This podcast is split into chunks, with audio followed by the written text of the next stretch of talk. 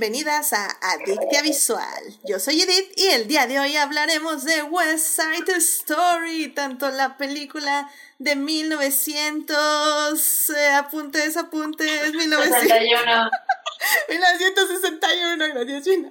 Y la película que se acaba de estrenar hace unos meses, pero que está ahora en Disney Plus, West Side Story del 2021 de Steven Spielberg. Para discutir, fangirlear, analizar y llenarnos de feels, está conmigo Christopher. Christopher, ¿cómo estás? hola Edith, hola Daphne, hola Gina, hola a todas, buenas noches, ¿cómo están? Gracias por la invitación. Este, es un placer estar aquí de vuelta en Adicte Visual. Y este, pues así que preparados y, y, y, y, a todo para sacarle brillo a la pista con Amor sin barreras. Eso, caray, muy bien, muy bien. Gracias por venir, Chris. Y pues ya saben, evidentemente, ya lo saben, este es un musical. Tenemos el trío musical el día de hoy que ya está aquí analizando en Adicta Visual cada uno de los musicales que queremos hablar. Así que evidentemente también tenía que estar Dafne. Dafne, bienvenida al programa. Muchas, muchas gracias por volverme a invitar. Pues yo con mucho gusto aquí. Eh, siempre con mucho gusto para platicar de musicales y todo lo que tenga que ver con baile y canto, con todo gusto. Eso, sí, claro, claro que sí. Y evidentemente también aquí tiene que estar bailando con nosotros Gina. Gina, bienvenida. no me pueden ver, hola, no me pueden ver, pero estoy... Eh snapping my fingers. Ah, se me fue la palabra, perdón por ser esa persona que habla en inglés. Eh, chasqueando los dedos. Chasqueando. Eh, moviendo mi, mi cabeza al ritmo. Hola a todos. Hola, Daphne Chris. Eh, hola, Edith. Hola. Me da mucho gusto volver aquí. Eso, excelente. Sí, sí, sí. No, el Spanglish, yo creo que Adicta Visual es, es muy un podcast propenso al Spanglish, definitivamente. Intentamos traducirlo inmediatamente, pero sí, sí tenemos un problema. Pero es, es debido a todas las películas que vemos. Lamentablemente están en inglés y, y se te pega, se te pega algo. Algo, mm. algo se te pega. Pero bueno, querido público, que ya saben que si están, que si se quieren unir aquí al chat, estamos en Twitch en vivo a las 9.30 de la noche todos los lunes y los miércoles. Estoy en YouTube ahí en el chat chateando con ustedes para revivir esta hermosa conversación. Así que bueno, pues ya vayan a Twitch, suscríbanse a Twitch, por favor, este, ahí necesitamos más seguidores. Yo sé que les gusta más YouTube pero nada más suscríbanse a Twitch y ya no lo vuelven a usar, en serio, nada más. Necesito, necesitamos seguidores, al menos otros 20. Así que vayan, vayan a Twitch, vayan a Twitch. Pero bueno, pues bueno, ya para antes de hablar de estas hermosas películas complicadas, pero hermosas definitivamente, tenemos que salvar lo que amamos.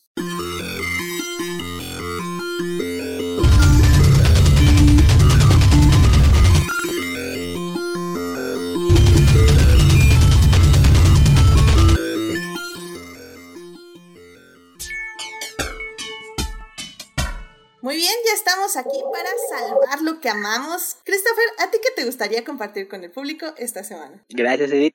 Yo les voy a platicar que eh, he estado viendo en, Star Plus esta nueva serie que está sonando, que en Estados Unidos estrenó vía Hulu, que se llama Pam y Tommy.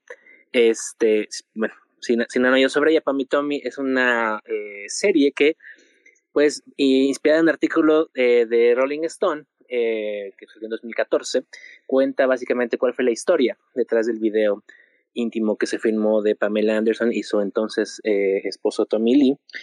Y pues yo creo que es muy padre la serie porque yo creo que aunque a todos nos atrae por el, el, morbo de, de, lo que se está comentando ahí, la serie eh, realmente va creciendo y va ganando mucho porque realmente ya a partir de que te cuentan eh, cómo es que el video es robado, quién lo roba y por qué lo roba y cosas por el estilo, no culpa de Tommy Lee.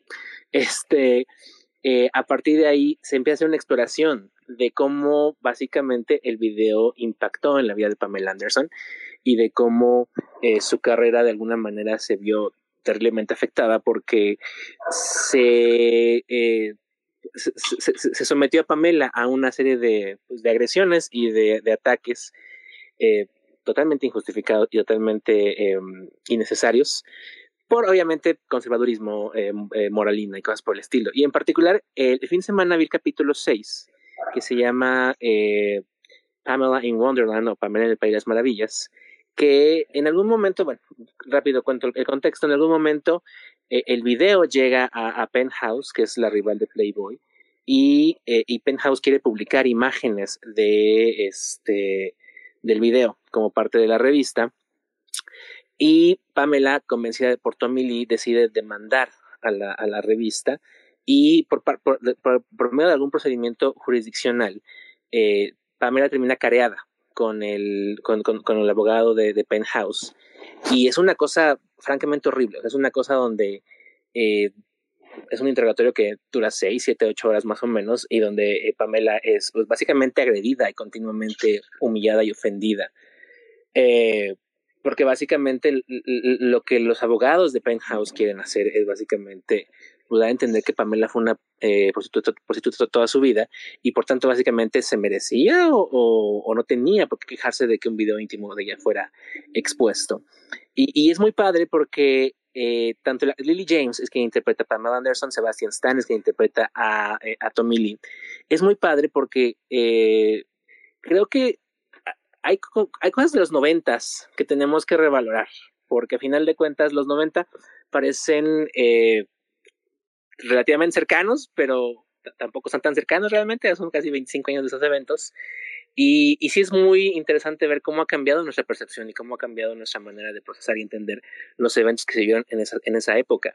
A final de cuentas, era una época todavía mucho más conservadora, donde, la, donde quien fue criticada, atacada, vilipendiada y, y humillada fue Pamela, a pesar de que pues realmente no lo merecía y, y, a pesar de que su intimidad fue la que fue agredida. Ellos pierden la demanda incluso porque, como la misma Pamela lo, lo da a entender, bueno, lo, se lo dice a, a, a Tommy Lee, a su abogado, pues básicamente ella como, como modelo y como, eh, como actriz, pues nunca, nunca fue reconocida como una igual, sino como, como simplemente como una trabajadora sexual que no tenía derecho a quejarse ni tener derecho a nada. Y, y cuando acabé del capítulo fue, fue muy, fue, dije, ¿quién escribió esto? ¿no? ¿Quién, quién, quién lo dirigió? La, la serie obviamente tiene varios este, escritores y varios directores y obviamente, bueno, el capítulo fue escrito por Sarah Gobbins, que es una de las productoras de, de, de, y fue dirigido por Hannah Fidel, que es también parte del, del roster de directoras, directores de la serie.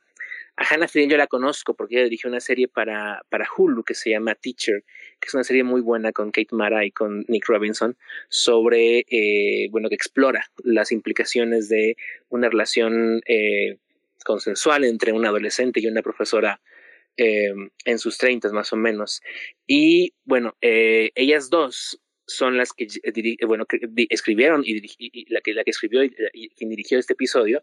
Y luego, luego se nota, ¿no? Lo que siempre hemos comentado aquí muchas veces del female gaze y, del, y de la mirada femenina sobre cómo trata los asuntos, porque es muy notorio cómo no solo se plasma lo desagradable, desafortunado y horrible que es el trato que Pamela sufre por eh, este juicio moral que se forma en su contra, sino las profundas ramificaciones que en, ese momento no se entendieron, pero que hasta la fecha siguen permeando mucho de la psique de cómo se entiende la sexualidad y de cómo se entiende la libertad sexual de las personas y el derecho a la intimidad. Creo que eran conceptos que estaban completamente ausentes para la, la mayoría de la gente en los 90 y que hasta la fecha lo siguen estando. Entonces, más allá de que la serie sea movida por el morbo o por el interés, creo que es una oportunidad importante para revalorar la figura de Pamela Anderson, revalorar su trayectoria, revalorar lo que vivió, lo que sufrió y lo que padeció como parte de pues, un sistema heteropatriarcal que básicamente la, juzgó y, la, y la, destruyó por algo que por otro lado le celebraba y, y le promovía, ¿no? Y bueno, también se anunció la semana pasada que Pamela Anderson eh, va a contar su verdad, por así llamarlo, en un documental de Netflix, el cual yo obviamente pues estoy muy interesado en ver porque eh, obviamente, pues me gustaría conocer de primera mano cuáles son sus reflexiones, sus puntos de vista y sus perspectivas sobre lo que vivió a, lo largo de su carrera. Bueno, no, pues mira, qué, qué interesante y qué reseña tan completa de la serie. De hecho, Sofía nos está escribiendo también y nos dice que le está gustando, que los primeros capítulos no tanto, pero los demás están muy interesantes y que no sabía toda la historia. Así que, sí, pues como dices, Chris, o sea, recon eh, más bien volvernos a informar de estas cosas que pasaron, así como Britney Spears eh, ya pudimos verla desde otro lente completamente diferente, pues creo que ahora es el turno de Pamela Anderson y pues qué interesante, sinceramente. Así que pues vayan a ver la serie. ¿Y dónde está la serie? Porque tú sí ves las cosas legales, así que sé que está en algún lugar legal. la pueden ver en Star Plus. En, Excelente. Perfecto. y esta semana termina la temporada. Es el episodio final, son ocho capítulos. Y pues se puede vincar muy fácil porque se va, se va muy rápido y está muy, muy, muy bien hecho. Perfecto. Muchas gracias, Chris, por compartir esta serie con nosotros. Dafne, ¿a ti qué te gustaría compartir con el público esta semana? Sí, pues yo, aprovechando, pues quiero eh, aprovechar, quiero platicar de talento mexicano, de, una, de una amiga que quiero mucho, muy talentosa, actriz, eh, se llama Verónica Bravo. Eh, que bueno, ahorita trae varios proyectos y por eso quiero como aprovechar para, para que vayan y apoyemos el, pues el talento mexicano y teatro y arte. Es este Verónica Bravo. Les digo, ahorita ella está en una obra que se llama Damiana y Carola, que está en Foro La Gruta eh, del Helénico. Eh, está en la Guadalupeín y me parece que lo presentan los martes, los martes a las 8 y está hasta el 26 de abril. Eh, si no pueden ir a ver esa, Verito también está en, eh, se llama otra obra que se llama Mira la libélula. Esta se va a estrenar el 18 de marzo en Teatro La Capilla, que está en Coyoacán. Eh, me parece que es esta viernes y sábados, igual en la, en la tarde y en la noche. Eh, una, la de Demian y Carola, es más como, como eh, thriller, más como de, pues sí, tiene más como suspenso y así. Y mira, la libélula es más como, eh, me parece, porque apenas se va a estrenar, pero por lo que entiendo, es más como reflexiva y de amistad y de la vida. Está bastante, bastante, va a estar bastante bonita también. Y también hay una serie en Prime Video que se va a estrenar el 10 de marzo, que se llama Harina. Eh, no sé si a ustedes les tocó hace unos años, no sé si pudieron ver un canal de, YouTube que se llama Backdoor, que hace sketches, son básicamente de comedia. Eh, hicieron uno que se llama Harina, justamente, que bueno, sale este teniente que está tratando de determinar si esto que encuentran es harina o este, droga, ¿no? Entonces se pone todo intenso y es este, eh, el teniente sacó esta frase de, tú ya bailaste un cumbión bien loco, y bueno, está como divertido y van a sacar una serie que se llama Harina, eh, va a estar a partir del 10 de marzo en Prime Video. Y pues es, este, digo, Berito, Vero Bravo, es este, actriz mexicana, como muy talentosa, la quiero mucho. Y pues ahí para, para ir a apoyarla, para ir a echarle porras y flores. Ándale, tres por uno, Dafne, qué onda. qué onda. No, y tiene más, pero bueno, son los que dije, bueno, vamos a proporcionar estos que están, que están ahorita actuales, vigentes no, y yo creo que todo el mundo tiene que conocer a, a, a, Vero Bravo porque es una muy talentosa actriz que Backdoor le dio una proyección brutal. Yo eh, soy muy fan de Backdoor este, y, obviamente el trabajo de ella es fantástico ahí. Entonces me da mucho gusto que tenga otros proyectos y obviamente voy a entender verdad alguno de ellos porque es una muy magnífica y, fantástica actriz. Es, es, es, muy, es, muy, es muy linda, es muy chida, entonces sí apoyemos talento mexicano y pues sí, se le quiere mucho. De hecho, tú, tú la conociste. Ah, caramba. En un cortometraje con, con Melvin, de hecho. Ah, soy horrible, David. Sí. no, pero, pero. No, pero, pero sí, ahí estuvo. Pero sí, con mucho cariño ahí, para, para que la vayan a ver. Para sí, que la vayan probablemente a ver. si la veo, si busco ahorita su imagen, te voy a decir, ah, claro, ya sé quién es. Pero así en este momento no, no recuerdo. Sí, ahí en uno de los cortos de, de Melvin. Nice. Es que puro talento. Que la bella, la bella Berito, ya sé. ¿Qué te digo? ¿Qué te digo? No, pero sí, para que vayamos al teatro a echarle flores y porras a mi Vero.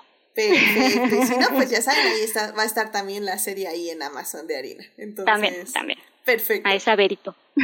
Muy bien, Dafne, pues muchísimas gracias por compartir a esta actriz con el público. Y pues ya saben, vayan a ver las obras de teatro o la serie en Prime Video. Gina, ¿a ti qué te gustaría compartir con el público esta semana? Oli, pues a mí me encantaría compartir con ustedes una hermosa serie que se llama The Marvelous Mrs. Maisel o La maravillosa señora Maisel, que está actualmente en la cuarta temporada. Esta semana se estrenan los últimos episodios, ya al final de temporada. Se vino y se fue muy rápido para mi gusto. ¿What? ¿Y al final? ¿What? ¿What? Sí, ya es esta semana. Es que según yo sacaron los episodios, creo que dos por semana. Yo apenas me puse al día este fin de semana y de repente ya estaba atrasada como cinco episodios. Y yo dije, ¿en qué momento? y ya esta semana, según yo, salen los últimos. Eh, es, por si no saben, Marvel's Mrs. Maisel es una serie de Amazon Prime. Como ya dije, tiene cuatro temporadas hasta el día de hoy. Está creada por Amy Sherman Paladino. Eh, si han visto Gilmore Girls, creo que es la misma creadora. Eh, y se trata acerca de Mrs. Maisel o uh, Miriam Maisel, que es una ama de casa en los 50 que pues a eso se dedica a ser ama de casa y de repente por cosas del destino, por situaciones muy locas y caóticas, termina siendo eh, comediante de stand-up y es básicamente todo su, su trayectoria, cómo empieza su carrera, cómo conoce a su manager eh, y cómo va creciendo de eh, actuar en bares de mala muerte hasta tener giras norteamericanas y mundiales y, y las cosas que le pasan en el camino y balanceando su vida de ama de casa, aparte es judía, así que tocan mucho el tema de la vida como judío americano. Es, es, no tengo palabras para expresarles lo chistosa que es esta serie. Es genuinamente chistosa, no solamente es eh, porque tiene, tenga muchos punchlines, pero los personajes son graciosos, las situaciones en las que los ponen son graciosas, los diálogos, cómo se hablan entre todos ellos, son muy divertidos. Cuando vean la serie, en el primer episodio de la cuarta temporada hay una serie, hay una, hay una escena chistosísima donde están en Coney Island, que es como eh, una, feria, y todos los miembros de la familia se suben a, a, la rueda de la fortuna, pero cada quien se sube con un carrito diferente. Y están teniendo una discusión porque se, se acaban de enterar de algo súper enorme y todos están discutiendo en la rueda de la fortuna, cada uno de su carrito y se están gritando y no se oyen y, y todos los demás en la fortuna como que what the fuck es muy chistosa está muy desde ahí dije ya esta serie es no sé por qué no hay más gente hablando de esta serie no puedo no puedo recomendárselas lo suficiente es es divertida es tiene muchas eh, personajes femeninos increíbles y las relaciones que tienen entre ellos igual son increíbles eh, no, no, ya no me, no me caben las palabras para decir, para recomendar. Solamente véanla, está en Amazon Prime, se van a divertir un montón. Yeah, bueno, pues ya eres la segunda persona que recomienda esta serie en Adictia Visual y, siento que no van a parar las recomendaciones hasta que la veas. ya la voy a poner en mi lista. Ahora que ya terminé Cora, ya puedo tener otra serie en mi lista oh, para ver durante la comida. Así que bueno, para, porque digamos que es diferente, voy a recomendar específicamente la cuarta temporada, para que, para que no digan que estoy repitiendo.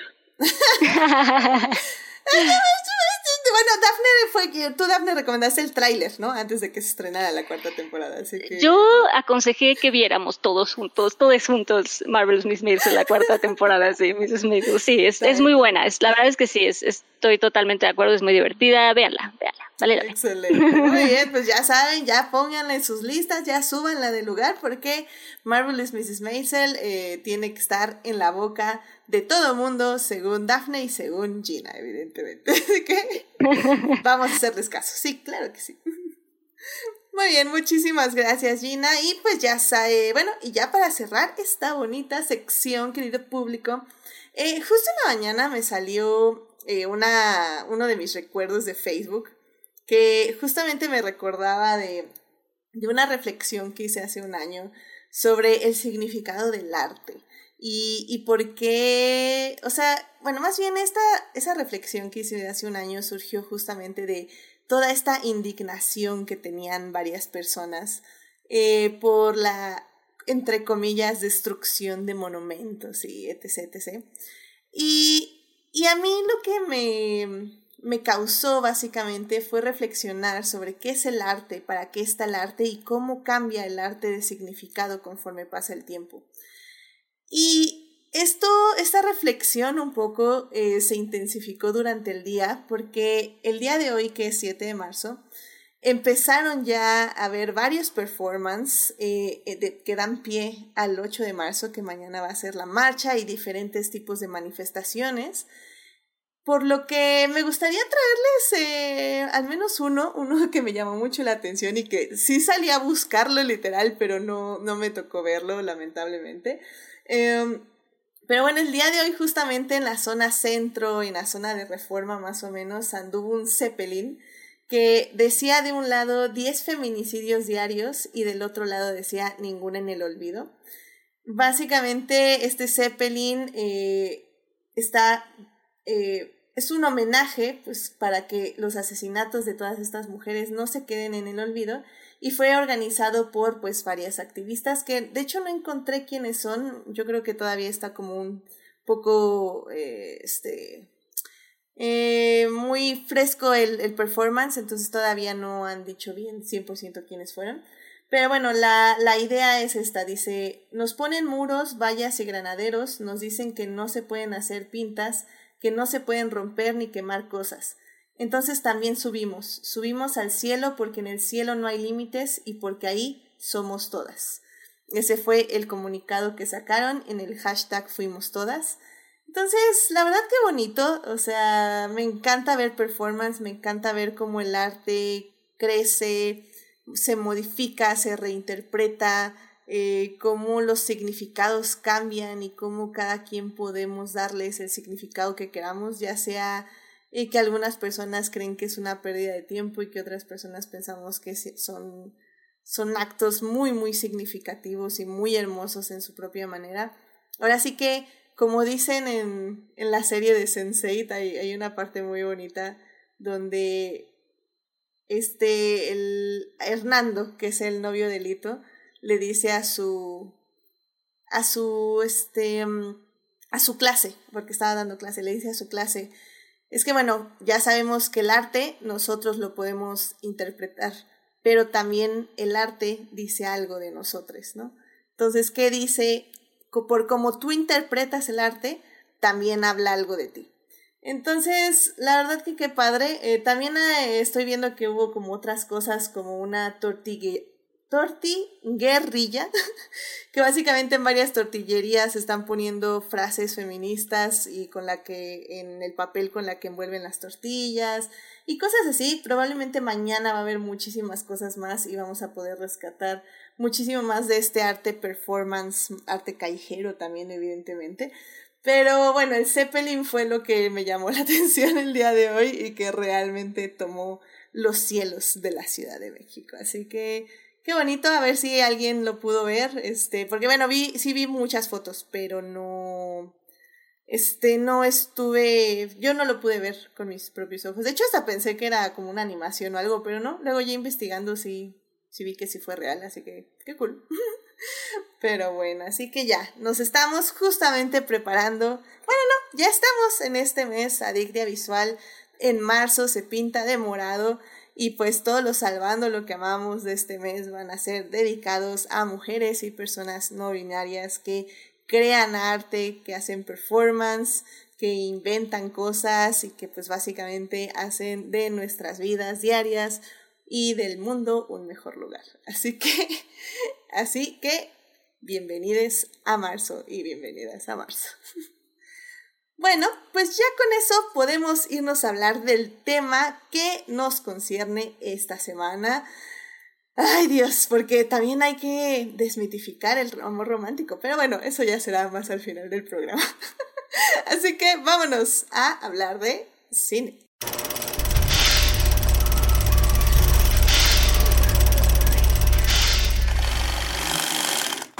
Muy bien, pues ya estamos aquí para hablar de cine y estamos para hablar de la película West Side Story.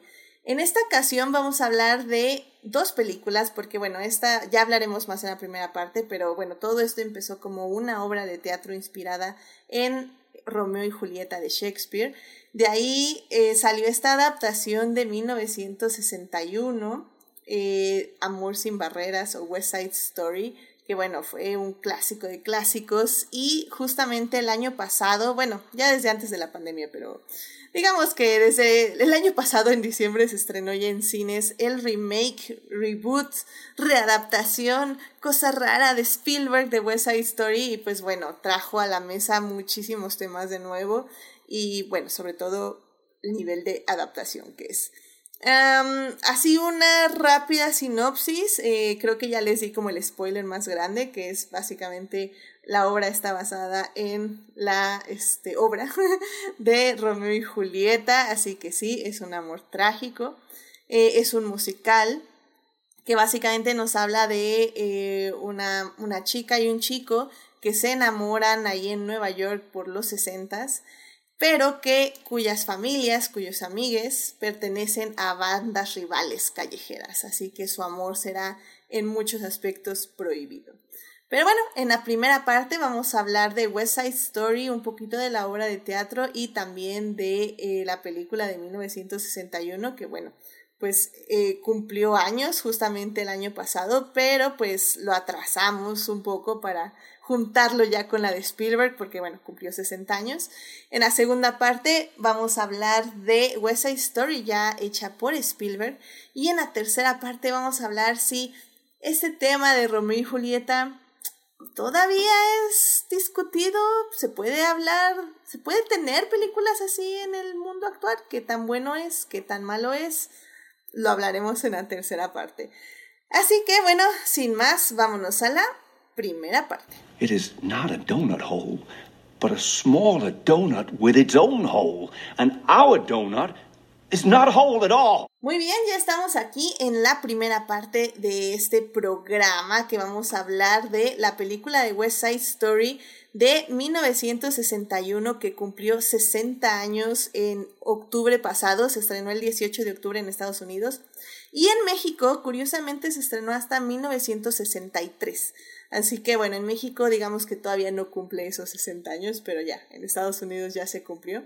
Y bueno, pues como les decía, esta película está basada en una obra de teatro eh, que, bueno, que ya nos... Bueno, ¿para qué, ¿para qué les cuento yo? ¿Para qué me hago bolas con mi super sinopsis? Tenemos aquí tres personas expertas en todo este tema. Eh, nada más, esta película fue dirigida por Jerome Robbins y Robert, Robert Wise.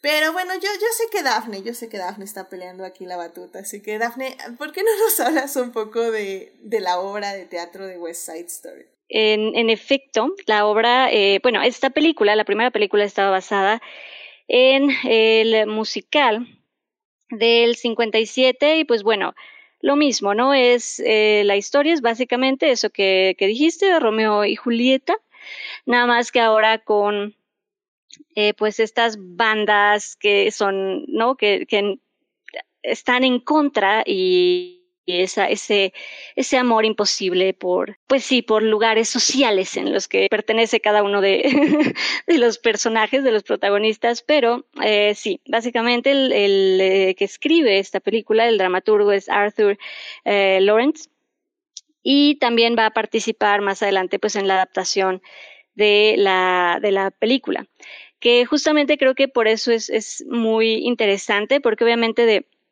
de verlo en eh, teatro, en escenario, eh, pues era, eh, es, en esa época, para, para llevar una adaptación, digamos, de lo que era el escenario a la pantalla, pues era muy distinto, ¿no? Lo que se consideraba una, una adaptación era un poquito más no literal, pero sí trataban de respetar mucho más, digamos, eh, lo que se veía en, escenario. Entonces, obviamente, pues eh, West Side Story del 61, la película, obviamente se va a sentir eh, pues muy teatral, porque era literalmente llevar el teatro, llevar lo musical, llevar el baile, llevar el espectáculo de, de danza y de show, que, es, que era el musical, que fue el musical en Broadway a pantalla.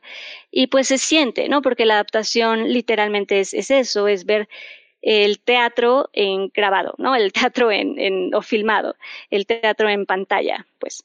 Y creo que eso es, es muy interesante. Pero sí es básicamente esta adaptación de, pues de Romeo y Julieta, es eh, tragedia.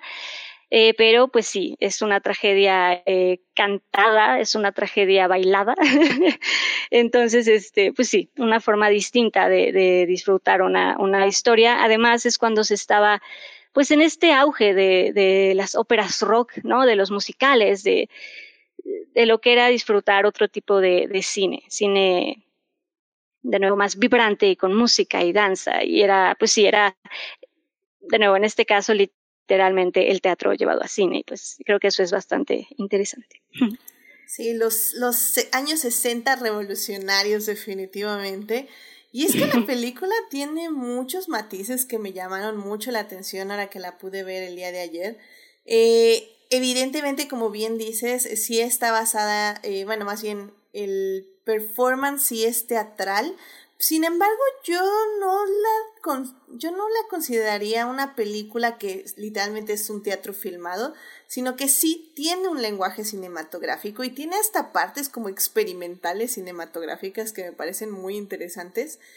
Y creo que la película sí se sostiene, ¿no? Por sí sola. No, y lo, y lo tiene. O sea, eh, a lo que yo me refiero es si tú ves toda la entrega, todas las actuaciones, el, el todo, es muy teatral, ¿no? A, a, eso me refiero. Digo, sí, obviamente, en su momento, pues se, se, se usaba el lenguaje cinematográfico, pero de nuevo, las adaptaciones cinematográficas creo que eran un poco, un poco distintas, sobre todo en cuanto a, a adaptar eh, escenas o adaptar eh, diálogos o adaptar Em, actuaciones, ¿no?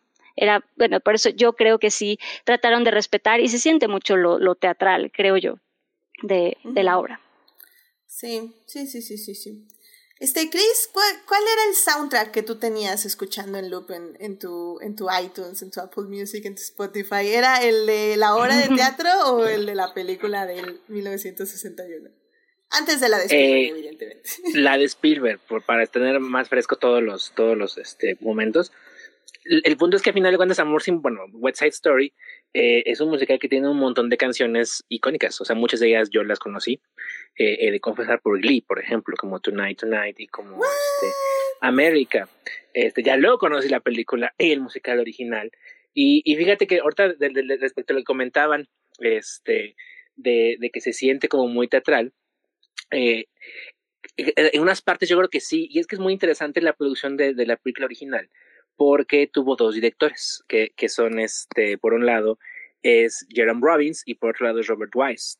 Robert Wise, para quien no lo conozca, es quien posteriormente dirigió La novicia rebelde con Julie Andrews y que ganó el Oscar a, mejor director tanto por Amor sin barreras como por La novicia rebelde, de Sound of the Music. Y Jerome Robbins es quien había montado Amor sin barreras, quien dirigió Amor sin barreras en el, en el teatro, en Broadway. Entonces, el tándem que armaron fue que eh, Robert Wise dirigió las partes dramáticas, las partes habladas, por así decirlo, mientras que eh, Jerome Robbins dirigió las, los musicales. Entonces, a pesar de esta de esas visiones creativas tan distintas, creo que la película sí logra mantener como esa cohesividad, porque yo creo que Amor sin Barreras, junto con La novicia rebelde y Mary Poppins, son los últimos musicales, de, los últimos grandes musicales de, de, este, de este Hollywood de la época de oro, que eran como fastuosos, que eran este, eh, teatrales, majestuosos y que eran como que espectaculares en su diseño, en su ejecución, en su montaje y cosas por el estilo. Después de los 60, el, género musical que decayó como, como género importante, como género, perdón, relevante en Hollywood entonces, eh, eso es lo bonito de Amor sin Barreras. Creo que sí tiene como que unos tonos dramáticos teatrales. A final de cuentas, eh, la actuación en teatro es distinta a la actuación en cine, porque quienes actúan en teatro tienen que ser mucho más expresivos y mucho más vocales para que las personas de todo el teatro puedan entenderlas y escucharles, a diferencia del cine que puede ser más íntimo en su concepción. Y eso hace que eh, el cine, de, bueno, lo que es el cine de oro, está, tiene una, eh, de, de, la época de oro de Hollywood, y en, y en especial los musicales, tiene una vena muy teatral en ese aspecto. Pero además es muy bonito, porque a final de cuentas se vuelven como, como cápsulas de tiempo, se vuelven como, como, como, como recuerdos de, de, de, lo que alguna vez fue la industria, de lo que alguna vez fueron los musicales y cosas por el estilo. Y en el caso de Amor sin Barreras, esa, esa parte muy hermoso porque... Sí, ahorita hablaremos de eso y, y, yo tuve un montón de problemas cuando vi la, la, la película, pero eh, todos los tropos shakespearianos de, de, de, los amores trágicos y de los amores imposibles y de los amores juveniles que, que siempre son auténticos por su propia, por su propia eh, circunstancia, eh, son tropos que son irresistibles, o sea, y, y, y son hermosos y son eh, visualmente bellos de disfrutar en pantalla y de admirar. Entonces, eh, yo creo que están en el mood como de como como de, retornar eso, de, de, esta visión idealizada del pasado. Amor sin barreras es una gran eh, oportunidad en ese sentido. Sí sí. La verdad es que estoy muy muy de acuerdo. Creo que no lo pude haber expresado mejor. Es esa cápsula del tiempo. O sea sí porque creo que estas películas evidentemente al al contrario de, por ejemplo, luego aniversarios que hablamos aquí en Adicta Visual de, ah, 20 años, ¿envejeció bien o no envejeció bien? Ah, no ha envejecido. O sea, creo que aquí es evidentemente que envejeció. O sea, bien, mal, eso evidentemente lo podemos analizar, lo podemos evaluar, pero no puede ser eh, sin pensar que han pasado 60 años, que la industria ha evolucionado muchísimo, que todo ha cambiado, la, concepción de todo, del vestuario, del arte, de la cámara.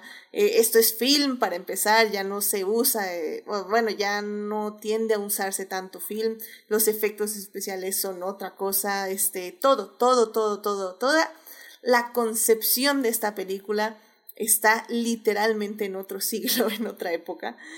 Y, y creo que hay que evaluarla conforme a eso. Y aún así creo que sobrevive bien, exceptuando lo que ya sabemos que no sobrevive, que vamos a mantener bonito esta plática, ya en la tercera parte la destrozamos 100%, pero, pero sí hay cosas que evidentemente no sobreviven. Pero en general creo que es eso, creo que eh, al ver este tipo de películas, sobre todo ver esta película de 1961, es dejar ciertas ciertos juicios de nuestra parte del 2021, 2022, perdón, a un lado y nada más cantar y disfrutar. O sea, yo cuando vi esta película ponía en Twitter de, ah, no, hay que desmitificar el amor romántico. Pero viendo West Side Story, tonight, tonight.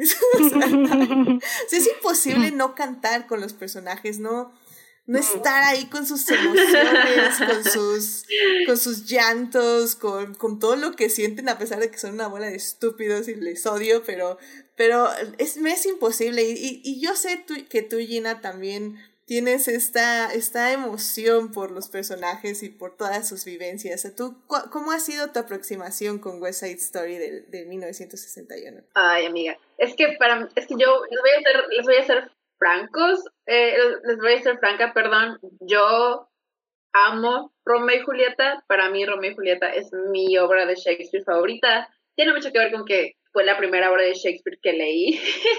eh, fue el primer acercamiento que tuve. De niña vi una, un musical de Romeo y Julieta francés que me encantó, así que Romeo y Julieta es una historia muy especial para mí, así que yo soy muy subjetiva a cualquier adaptación de Romeo y Julieta.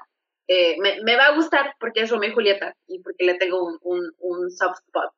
Eh, con West Side Story, no recuerdo cuándo fue la primera vez que vi este musical, pero definitivamente fue antes de Glee, me acuerdo, me acuerdo mucho de eso, porque me acuerdo cuando vi Glee y vi que estaba haciendo West Side Story, me emocioné, porque yo ya había visto la película, probablemente la vi hace unos 10 años por primera vez, eh, y repito, eh, como es la historia de Romeo y Julieta adaptada, yo me sentía muy inteligente, tenía 14 años y me sentía la niña más inteligente del mundo porque podía ver las, los story beats de Romeo y Julieta en West Side Story Así que para mí eso era todo. Y también yo soy una persona que le gusta mucho el romance y, y los musicales. Me encanta ver eh, romances musicales, así que What's Story de entrada para mí es una película que está como que prácticamente hecha para mí porque es romántica, es musical y está basada en Romeo y Julieta. Así que no puedo ser subjetiva eh, de la película, pero sí puedo ser crítica, obviamente todos sabemos lo, lo mal que está en la del 61, que pues no vamos a justificarlo, pero pues también podemos aceptar que era lo que se hacía en esa época, era eh, lo normal, nadie lo cuestionó, nadie lo hizo con mala intención, era lo que se hacía en el momento. Así que, pues, es lo que es. Y también tampoco se puede negar que es una película eh, que sí marcó un parteaguas, eh, tuvo no sé, como 11 Óscares, ganó el Oscar a Mejor Película, eh, está en la eh, biblioteca del Congreso resguardada como un tesoro cultural históricamente y estéticamente significante en Estados Unidos. O sea, sí tiene un peso enorme decir West Side Story, aparte Stephen Sondheim, Darren Bernstein, todo lo que tiene que ver con la producción, eh, eh, la letra, la música. Eh, simplemente es una película muy icónica y muy difícil de, no quiero decir de criticar porque no, no, está, no está libre de ser criticada, pero es una película que es, lo dudas antes de, tirarle una piedrita por todo lo que representa. Eh, eso es mi, desde mi perspectiva. Eh, y sí, yo creo que tuve una idea, tal vez algo idealizada, romantizada de esta película, como que yo la recordaba que era así, wow, la mejor película musical de la época, y tal vez no lo es, la, la vi hoy, eh, hace ratito, y como que la veo y sí noto lo que dice Edith de que no, si es que ya envejeció, pero es parte de, eh, cómo el lenguaje cinematográfico ha cambiado, cómo los tiempos han cambiado, la manera en que abordamos estos temas ha cambiado. Así que obviamente eh, creo que si, es, si alguien no la ha visto, planea verla pronto. Eh, yo les recomiendo quitarse los lentes tantito de 2021 y tratar de viajar en el tiempo a los años 60, cuando así se hacían las películas, para poder eh, disfrutarla un poquito más, porque puede sentirse un poco lenta, puede sentirse un poco extraña, sobre todo comparada con eh, la versión más moderna. Eh, hacen mucho uso de planos abiertos, de eh, tomas largas, casi sin, sin cortes, para que aprecies los números musicales de, de baile. Así que es un lenguaje un poco obsoleto porque estamos acostumbrados ya a una edición más rápida, a close-ups, a, a, que la cámara se mueve con, con, los personajes, que es justamente lo que hace Spielberg. Eh, pero en esa época esa es la manera en que se filmaba un musical, era tenías que ver el montaje del, del baile completo en esta toma y era una toma y veías todo el baile. Eh, también está esa parte en la que se, se, conocen María y Tony y tiene este efecto como, como de blur, como borroso, donde solamente se ven ellos clarito y todo lo demás está borroso, que también es, lo ves ahorita y lo ves un poquito cheesy, como muy cursi, como que, ah, no manches, o sea, we get it, pero en el momento eh, es parte de la fantasía también dentro del musical y, y pues yo creo que algo que para mí lo que rescato mucho de esta película es que es un musical que no teme ser un musical y que está muy orgulloso de ser un musical y que nos le da la vuelta a, a, como que no intenta tomarse demasiado en serio, sobre todo en los números musicales de baile, porque pues son estos grupos de bandas rivales que sí son eh, peligrosos, pero a esos eh, pasos de ballet nadie se los quita. No, no teme hacer esa mezcla de, de, de lo violento con la delicadeza del baile y de los movimientos de un bailarín profesional junto con eh, el personaje que es un, un pandillero, digamos.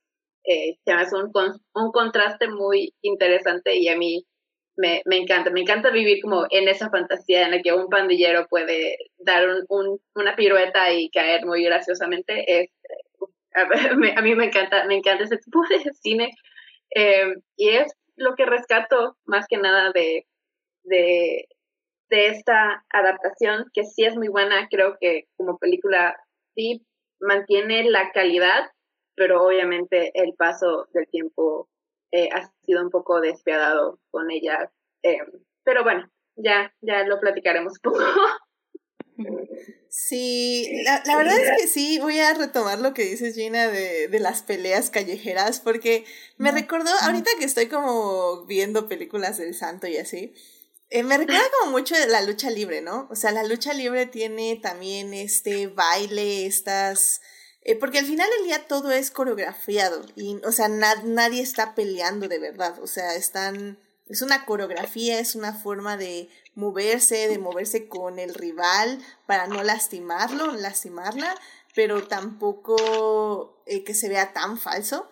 Y, y, creo que eso es lo padre de esta película, o sea, justamente como dice, o sea, cuando se están peleando, están bailando y, es como pirueta y, como que le doy una patada y como que el otro salta, pero bueno, como que la recibe, pero se aleja en otra pirueta y es, es muy bello, o sea, sinceramente creo que eh, West Side Story, esta película del 61, como dices, no se la puedo recomendar a todo mundo porque sí tiene que ser, o sea, tienes que ser para empezar una persona que le gustan los musicales, pero así musical, musical, musical, en el aspecto de que todo es musical, hasta la forma en que se mueven, la forma en que cantan, la forma en que eh, interactúan fuera de la música, es un musical. Y como ya decimos, pues eso agrégale los 60 años que han pasado, también tienes que ser una persona que aprecie la cinematografía no por lo que brinda eh, como de primera instancia, sino también por lo que te puede aportar después de un análisis. Entonces, en ese aspecto yo creo que es complicado recomendar esta cinta y en ese aspecto me alegra mucho que ya tengamos la versión del 2021 porque como bien estaba diciendo Gina y Daphne y Chris, o sea, este es un clásico de clásicos y de una forma u otra conocen esta música, la han oído ya sea en Glee, ya sea en la película de Robert De Niro de Analyze Me, que mm. está cantando de I am pretty, oh so pretty. Entonces, o sea, son, son canciones que no saben por qué, pero ya las escucharon y ya las conocen. Entonces, eh, es una peli que en ese aspecto creo que ha trascendido, si no es como, como tal como peli, o sea, bueno, ha trascendido sin que nos demos cuenta, o sea, está en el subconsciente de toda persona que haga cine y que sobre todo que haga cine musical, ¿no? Entonces... Eso... E incluso, incluso popular, porque esas canciones que probablemente la gente conoce, aunque no sepa de dónde vienen. Sí, claro, ¿quién no ha cantado I am pretty, I'm so pretty frente a un espejo? que por cierto, de los Oscars, efectivamente esta película ganó mejor película, mejor director, mejor actor de reparto, mejor actriz de reparto, mejor guion adaptado, mejor diseño de producción. Ah, no, perdón, guion adaptado no lo ganó. Eh, pero sí estuvo nominada. Eh, ganó mejor diseño de producción, mejor fotografía, mejor diseño de vestuario, mejor edición, mejor banda sonora, y mejor sonido. Así que sí, o sea, básicamente se llevó todos los Oscars. Y, y de hecho ahorita, em, igual nada más para una cosa que tal vez no vamos a hablar tanto más adelante, pero creo que sí vale la pena mencionar, que tal vez ya resalta un poco más en esta época, al igual que por ejemplo con Ben Hur, que creo que me pasó la última vez que lo vi. Es que evidentemente eh, sí se dice que las personas que están actuando son de este Puerto Rico y lo que quieran, pero spoiler, no lo son. Son personas blancas pintadas este, para que parezcan eh, de tez más oscura. Incluso Rita Moreno se molestaba porque ella, que sí es este puertorriqueña, este, le, le pintaban la piel para que se viera aún más oscura y, era, y ella así como, o sea, yo soy puertorriqueña, mi piel es así, o sea, ¿por qué no puede verse así mi piel? ¿Por qué me tienen que todavía pintar más como para que me vea más oscura, no? Entonces, sí, sí, tenemos estas cositas que como ya bien decimos, son parte, vamos a decirle del encanto, del encanto racista de la época.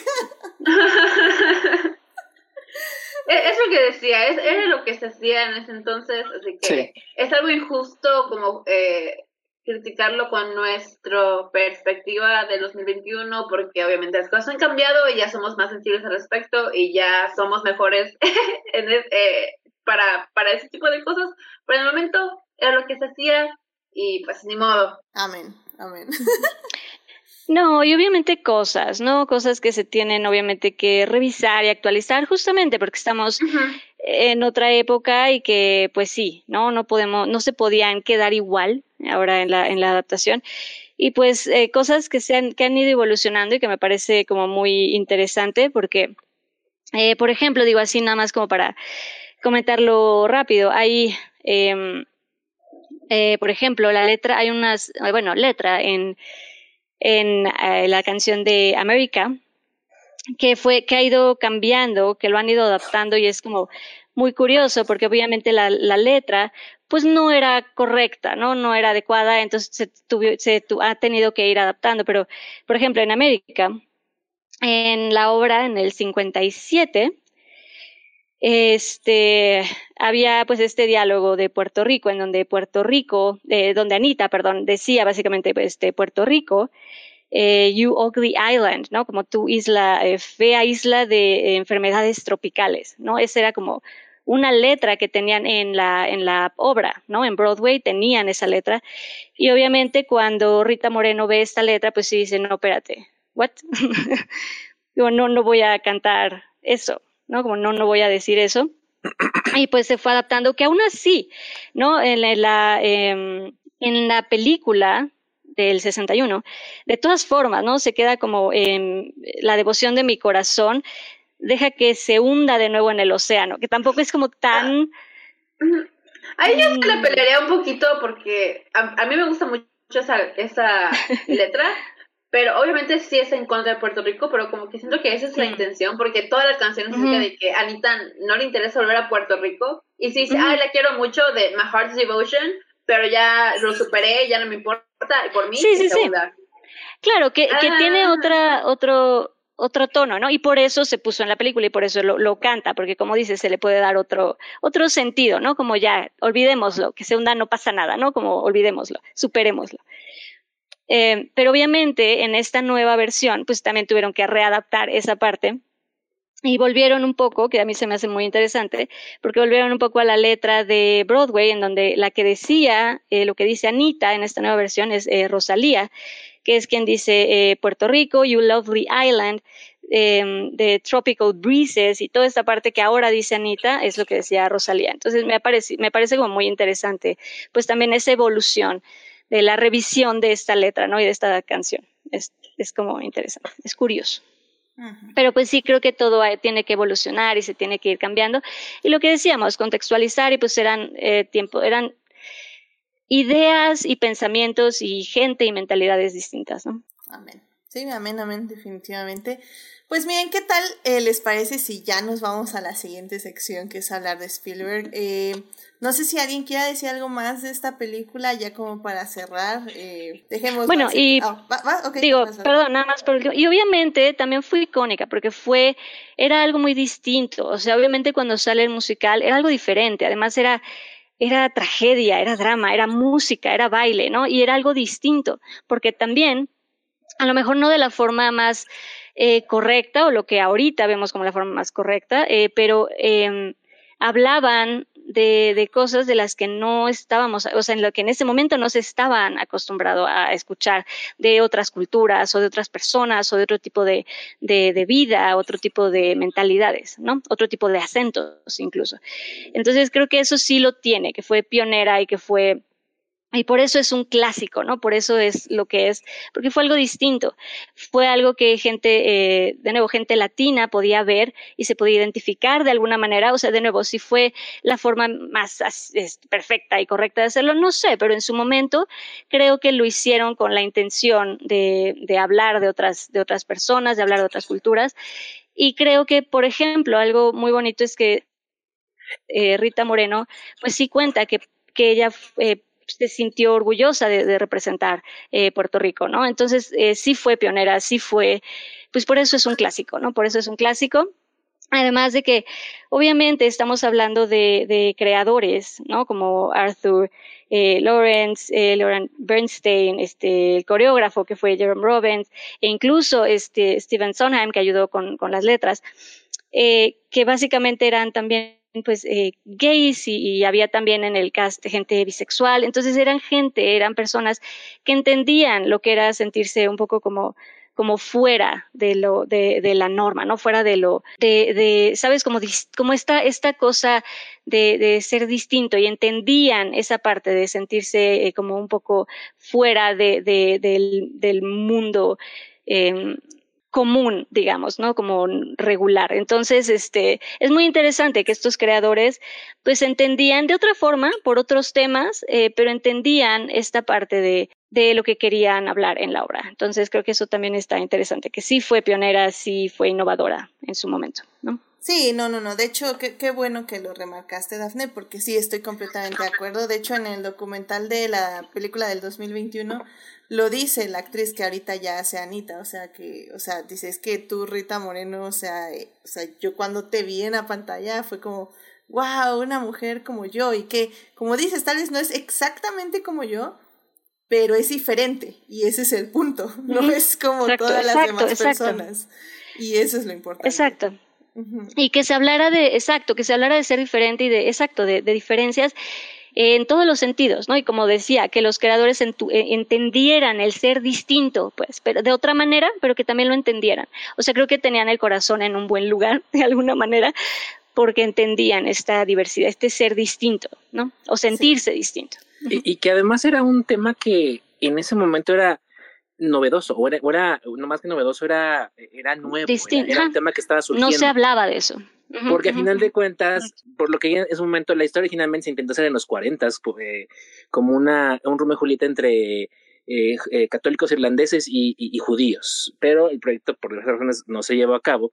Y ya para los 50, cuando renace la, la intención de hacerlo, en ese momento era un tema importante en las noticias, las bandas juveniles que eran eh, formadas por eh, inmigrantes, básicamente, que eran por un lado eh, puertorriqueños y por otro lado mexicanos, que eran las bandas que estaban como que en conflicto y cosas por el estilo.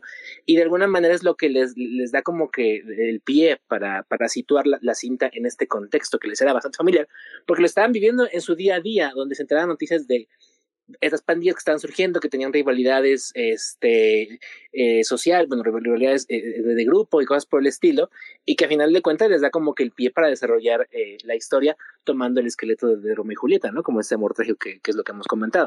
Entonces, fue relevante eh, como musical porque también tomó en su momento un tema que era socialmente relevante y novedoso en esa época.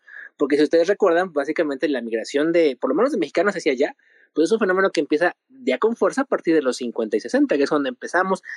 Digo, ya es un tema que eventualmente explotó mucho más épocas después, ¿no? Pero que se empezaron a dar movimientos de tránsito de personas y cosas por el estilo. Entonces, eh, eh o sea, no es ya gratis, pues, que el musical tenga como este, este, contexto social, porque realmente está inspirando de lo que en ese momento era un tema actual para todos ellos. Y obviamente, pues, que mucho más lo vivían porque lo vivían en, el propio Nueva York. Exacto. Y también saben que hemos, hemos enfatizado mucho que es una tragedia, pero creo que esta película, más que la de Spielberg, es muy juguetona y es muy divertida en muchos aspectos. O sea, creo que es más infantil, voy a decirlo. O sea, más bien como que enfatiza más la niñez de las personas que están ahí, o sea, de los Jets, de los Sharks, o sea, tienen bromas, tienen diálogos, tienen actitudes que pertenecen más a la niñez, a la adolescencia juguetona, no a esta adultez impuesta por la sociedad y por el contexto cultural. Mm.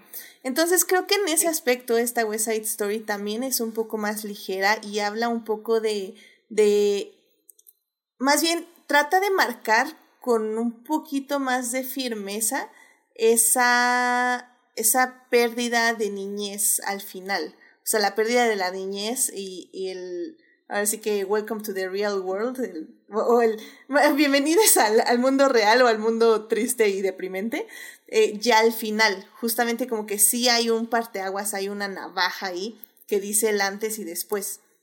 Sobre todo porque después de la tragedia, en esta película sí tenemos más momentos de contemplación sobre lo que están viviendo. En cambio, por ejemplo, ya hablaremos de la de Spielberg, que es como más contundente ya al final.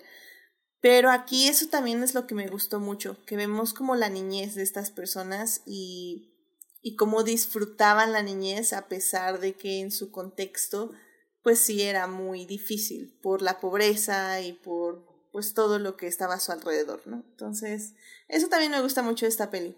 Mucha, todas estas expresiones de la niñez, adolescencia, es, es muy bonito. Muy bien, pues ya con esto cerramos esta peli. Evidentemente vamos a estarla referenciando mucho en las siguientes partes porque eh, vamos a estar comparándola con la nueva película del 2021. Así que, pues ya vámonos a la segunda parte. Blow that piece of junk out of the sky! Muy bien, ya estamos aquí en la segunda parte para hablar de la película West Side Story, que por cierto la película de 1961 no está en en medios legales streaming, la pueden rentar, eh, ahorita no me acuerdo dónde, la pueden rentar, comprar. creo que en Prime. En Amazon Prime y en Apple Plus. Perfecto.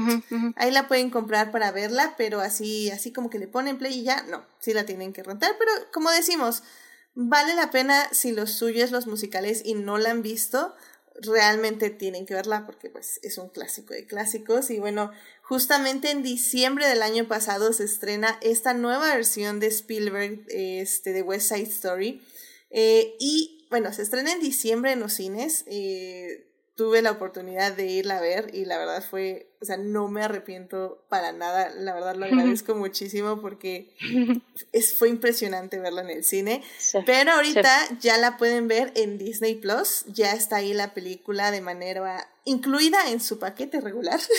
sin pagar extra, eh, ya pueden ver la versión de Spielberg y bueno, o sea, la verdad es que, o sea, no sé ni por dónde empezar porque qué peliculaza, qué peliculaza. Eh, porque empecemos, o sea, empecemos por los visuales, o sea, quitémonos eso, eso de un lado de una vez. Es impresionante. O sea, la verdad es que como ya decíamos, la película de 1961 tiene un manejo de cámaras, pues sí, muy tradicionales, muy abierto, muy estático. Aquí Spielberg usa el plano secuencia de una manera tan dinámica, tan hermosa como ya lo sabe hacer usando todos los recursos cinematográficos de reflejos, de movimiento, de paso entre personajes, de cómo se pasan la batuta del ojo de la cámara de un lado a otro, cómo la cámara circula a través de las calles, circula a través de los bailes. Y creo que algo que me alegró mucho es que Spielberg conservó también esto, conservó los bailes y conservó eh, esta manera de interactuar de los personajes de manera teatral.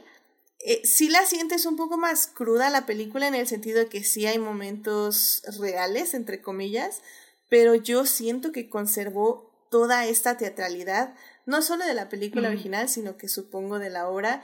Y Gina, ¿por qué no me dices que, cuál fue así la parte, lo más que te gustó de esta adaptación de Spielberg del 2021? La que, perdón, no te escuché.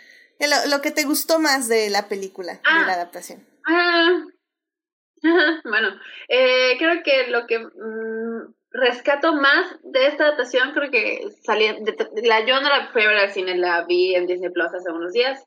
Eh, y creo que lo que más me gustó específicamente fue la escena de Tonight.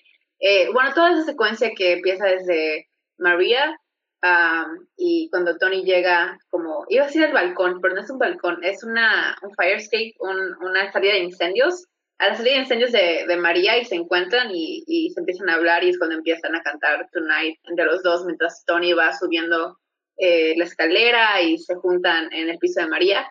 Eh, toda esa secuencia yo estaba, eh, hasta lo puse en mi thread, en mi hilo de Twitter que estaba reaccionando, estaba swooning, estaba desmayándome como literal, como, ah, qué bonito es el amor, qué bonito es el romance y los musicales, estaba casi llorando de, de lo bonito de la escena y creo que la volvería a ver 100% nada más por esa escena en, en específico. Eh, aparte de eso, como dices, el manejo de, obviamente es que, eh, pues obviamente Steven Spielberg, no podemos esperar menos que un manejo excelente de cámaras, de montaje, de puesta en escena, eh, eso, todo eso ya no esperaba menos de, de Spielberg y cuando se anunció que él iba a dirigir esta adaptación, dije, sí, West Story necesita modernizarse y si Spielberg va a hacerla, va a ser un agasajo para los, para los ojos y eso es precisamente lo que es. La cinematografía es preciosa, los colores son hermosos y más allá de eso, eh, creo que Rachel Ziegler, creo que eh, se pronuncia su apellido, eh, es una excelente María, me encanta su voz, me encanta su actuación. Y ah, Ariana, Ariana de Ay, no sé de voz De voz de de eh, fue la, la, bala en Hamilton y ahorita está haciendo Danita en West Side Story. Estoy muy orgullosa de ella y creo que también da un muy buen performance. Eh, y esas tres cosas en específico son lo que más me llevo de esta adaptación y son las razones por, la, por las que recomendaría verla. Sí, porque yo, yo seguí tu hilo de muy de cerca, Gina, y yo sé que hay algo que no te gustó y me gustaría también tocarlo de una vez. Que, que es, bueno, una de las partes que yo creo que mejor maneja Spielberg o que mejor hace Spielberg es una, cambiar el orden de las secuencias de las canciones y dos, eh, hacer esta readaptación también de las letras de las canciones. Y a mí me parece que eso le da, una, muchísimo más dinamismo a la película y dos, le da más agencia a todos sus personajes, no, no solo en el sentido común de empoderar a las mujeres, pero también empodera a los hombres, porque creo que en la versión del 61 sus personajes eran, o sea, eh, navegaban a través de la vida conforme el guion les dictaba, lo cual se entiende y ok, pero creo que en esta película al menos entiendes un poco por qué están tomando las decisiones que están tomando. Y eso a mí ah. me pareció mucho, pero yo sé que tú también tienes opiniones de, de estos cambios de, ah, estructura. Bueno, la, estructura no me molesta tanto. Definitivamente creo que sí, el cambiar algunos números de posición sí le da mucho dinamismo a la historia, más que en el 61 no, no sé si me encanta que I Feel Pretty esté tan tarde en la película, siento que es un número que debería estar en la primera mitad, hasta en la, hasta en la eh, película 61 está en la segunda mitad eh, de la película, pero no sé, como que donde se encuentra en la del, en la del año pasado, no sé si me encanta dónde está, como que algo no me cuadró, siento que está muy tarde, pero aparte de eso, la reestructuración de los números musicales no me molestó. Eh, la letra de América que cambian al principio, yo lo hubiera dejado como estaba, yo no la veía tan problemática, pero no, no soy puertorriqueña ni nada, así que no sé nadie para decir si lo era o no. Si ellos hicieron cambiarla, pues bueno, pero sí lamento la pérdida de, de esa letra. Eh, creo que lo que hicieron con el número musical de Cool me gusta muchísimo más en esta adaptación, eh, porque en esta nueva película es Tony el que se la canta a Riff, eh, así que tiene un creo que tiene más poder narrativo en esta eh, que lo que tenía en la anterior, que ya se habían muerto Riff y Bernardo, spoilers, perdón, eh, para cuando cantan cool. Eh, creo que me gusta mucho ese cambio. Lo único que no me gustó de los cambios es darle somewhere a Valentina para mí nada que ver ese cambio. Para mí Somewhere es un dueto de Tony y María y es parte importante de su arco eh, emocional. Así que sí me sacó de la película que no sean ellos quienes que las cante, que sea Valentina, que sí es Rita Moreno, pero el personaje no es nadie, no es como, o sea, sí tiene importancia porque es eh, como la mentora de Tony, es la que cuida de Tony, pero como que sale un poquito de la nada que sea ella que cante Somewhere específicamente, porque no le pudieron dar otra canción, no lo sé. Eh, yo sí estoy medio eh, dolida por ese cambio. Es, es más eso que la reestructuración de los números. Los, los números no, no me molestaron el, el cambio, solamente Somewhere es un, es un número de Tony y María y me molesta que no haya sido así. Sí, bueno, porque hay que, hay que resaltar también que regresa Rita Moreno 60 años después eh, para interpretar un nuevo papel que no estaba en la original. Básicamente en la película del 61 hay un señor que cuida, bueno, más bien que tiene una tienda de, pues es como un bar, se podría decir, una, una, un restaurante de sodas, podríamos decirlo así. Este, y, y bueno, en lugar de ese señor, eh, ahora pusieron eh, a lo que Spielberg dice que es la esposa del señor, que ya fallece.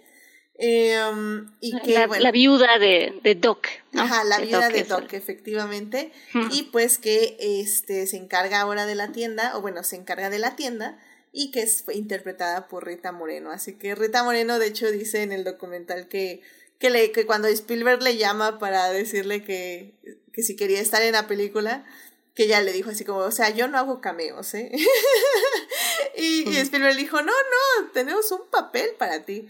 Que yo creo que debe ser la razón principal por la que le dieron Somewhere, lo cual ya que me enteré de eso, tal vez tampoco me encanta, pero bueno, o sea, sí. No, pero eh, mira, y entiendo, entiendo, yo a lo mejor lo que hubiera, lo que hubiera hecho es, hubiera a lo mejor dejado Somewhere con, obviamente, con María y, Tony, y después a lo mejor hacer un, como reprise con, con Rita Moreno, ¿no? Como, como darle su verso, pues, claro. si pudiera concluirla, ¿no? Que, que, ellos empezaran y que ellos tuvieran como su momento y a lo mejor después darle su, su reprise, ¿no? Pero bueno. Hasta eso lo hubieras estado, que como que lo cantaron entre los tres, de repente cortara a Gina y luego a Tony y a María, tal vez hasta podías meter a mm. Anita por ahí, o sea, no sé, pero que solo se le hayan mm. dejado a, a, Valentina, no sé. ¿Sabes qué? Se lo, se lo, dije así a una amiga, y perdón por traer Star Wars a la conversación, Edith, pero lo sentí no, no es podcast contigo si, si no metemos Wars.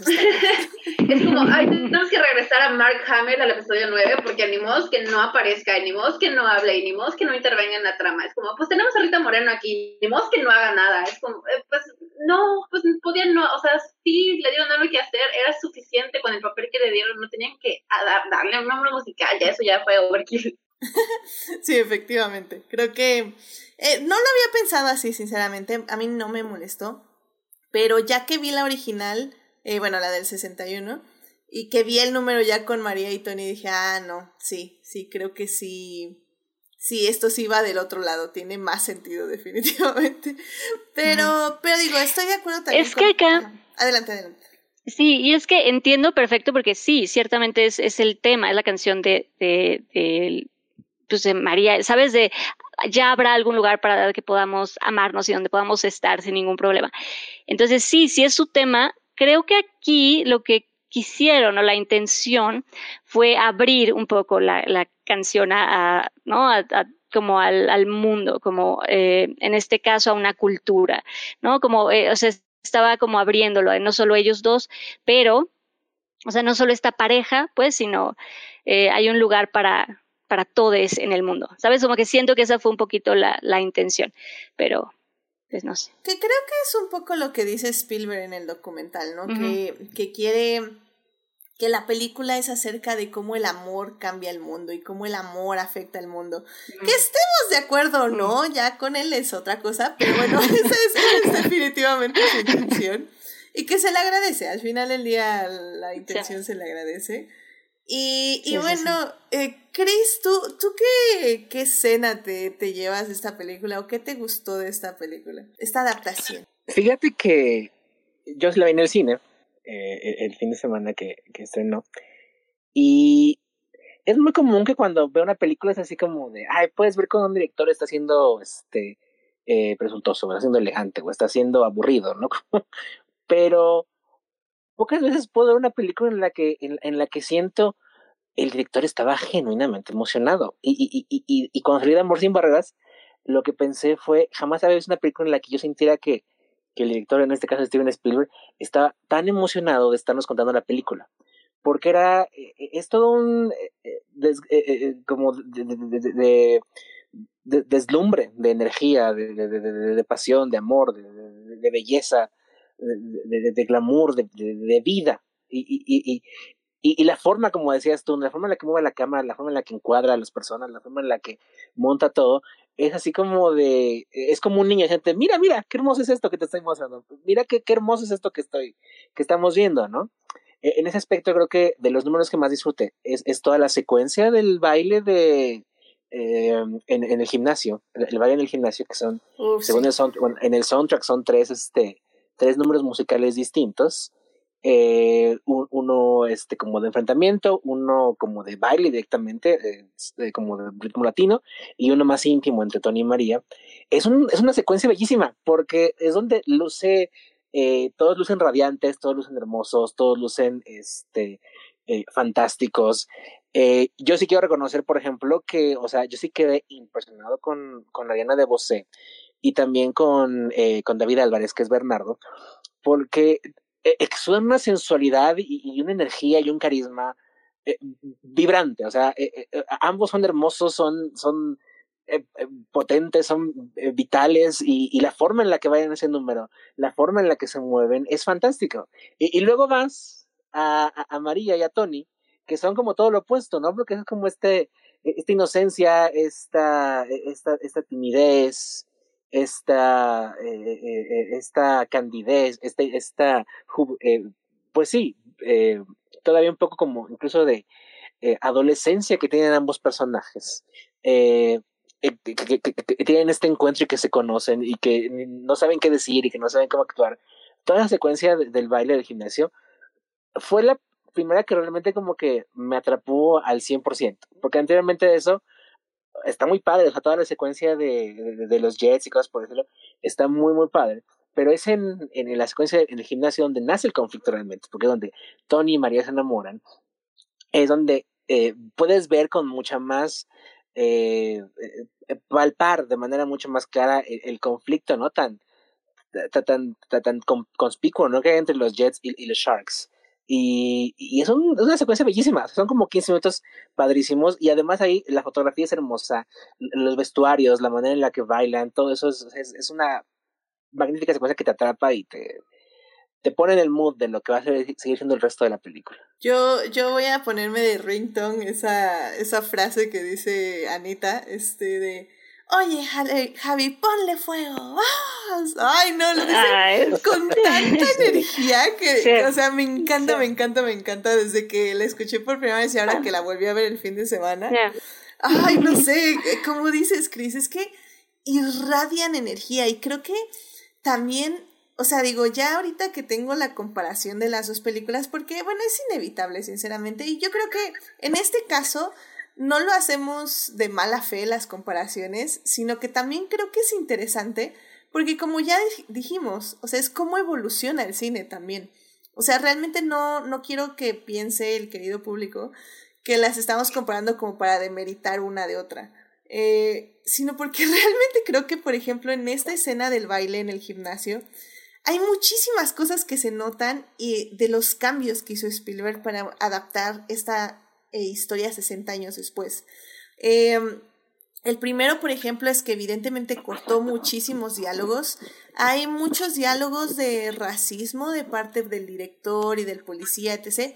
Todo eso lo cortó, como que deja un poco a los policías como un poquito más neutrales, al alcalde como un poquito más neutral. Sí, a favor de los Jets o de los chicos blancos, estoy de acuerdo, pero ya no tampoco desdeñando públicamente a los puertorriqueños. O sea, como un poquito más correcto, por decirlo de alguna forma, ¿no? Como que bajo las sombras es racista, pero así como que en palabra él no lo es. Eh, eso me parece como muy bueno y muy interesante. Eh, y bueno, en el, en, específicamente en el baile, justo, o sea, la sensualidad que dices, Chris.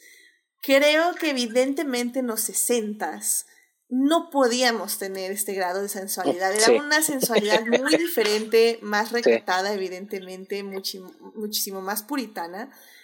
Y cómo lo hacen ahora, cómo lo representan, eh, me parece excelente, sobre todo en un cine eh, comercial que le tiene miedo a la sensualidad. O sea, había un. Hay un. Este. Hay un artículo que dice algo así como. ¿Por qué Marvel le tiene miedo a la sensualidad o a la sexualidad? O sea, como todos los superhéroes de Marvel, o sea, en respecto a, a interacción con otras personas, incluso con sus parejas, entre comillas, son son unas tablas, o sea, no hay ningún beso ardiente, no hay ninguna mirada perdida, no hay, o sea, no, una mirada robada, perdón, no hay nada de eso, o sea, ya como que el cine de superhéroes al menos y, tal vez podemos discutir las Eternals que ya tuvimos como ahí nuestra escenita que bueno, que iba, pero aún así lo podemos discutir porque tampoco es así como que diga, ufa, qué sensual, pues tampoco, ¿no? Entonces, eh, me alegra mucho que Spielberg haya traído la sensualidad de nuevo al cine porque creo que sobre todo, como digo, en producciones grandes, eh, estamos pecando de puritanismo, sinceramente. Que bueno, ya me han vendido la de Batman muy bien, no la he visto, así que bueno, eso ya lo hablaremos tal vez la próxima semana, pero en ese aspecto, pero, pero dijo, en el baile como dices, Chris, o sea, sí, 100% lo que dijiste. Tenemos el contraste de parejas, incluso los vestidos, eh, cómo contrastan los vestuarios. Ay, no, no, las faldas de todas las mujeres. Amo, amo, amo, amo ese tipo. De hecho, ahorita tienen ahí en YouTube o en Twitch la imagen eh, de cuando bailan América amo esos vestidos que tienen esos rellenos de colores diferentes al de arriba. Ay, no. Pensando mientras se veía de que es increíble el cambio que tiene eh, la misma coreografía con el vestuario, con esos vestidos, así la haces como en un ensayo sin, con una ropa X, eh, cambia completamente el, la sensualidad, como dicen, y, y el, el, dinamismo de los movimientos, porque las faldas le agregan mucho movimiento a, a, a los pasos de baile, digamos. Y que y las faldas de, de todas son un personaje eh, por sí solas, yo creo. Sí, sí, sí, que también hay, hay mujeres con pantalón, si no mal recuerdo, y con faldas pegadas. O sea, creo que la diversidad de vestuarios en ese aspecto me parece impresionante y es todo un podcast ahí por sí solo hablar de, de todos los vestuarios que se utilizan en esta película que son realmente muy bellos, muy, muy bellos. Y, y, creo que hay otra cosa que hay que resaltar de la cinta, es que Spielberg también se quita un poco del teatro o se lo trata de quitar un poco más, eh, llevando evidentemente con muchísimo más presupuesto a, a, la mano. Claro. que literalmente cerró Nueva York Steven Spielberg por no, cuadras, bueno, sí, no, no, bueno. Y no, llevó bueno. West Side Story a la calle. Y se siente Sí. la ciudad, ¿no?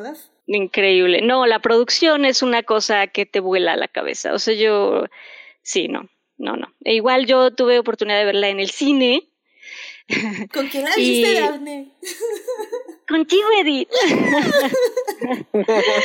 este, y sí, increíble. Sí, la producción, de nuevo, ya lo que ya se habló, ¿no? Visualmente es, es una cosa que sí te vuela la cabeza, pero sí, la producción, solo Steven Spielberg puedes cerrar Nueva York, ¿no? Para, para, para recrear esta, esta época y, y ponerte carros y que todo de, ¿no? Todo sea de, de época, ¿no? Vestir este edificios, vestir coches, este gente, eh, puede hacer lo que se le pegue la gana. Steven Spielberg es increíble y sí, sí, es impresionante.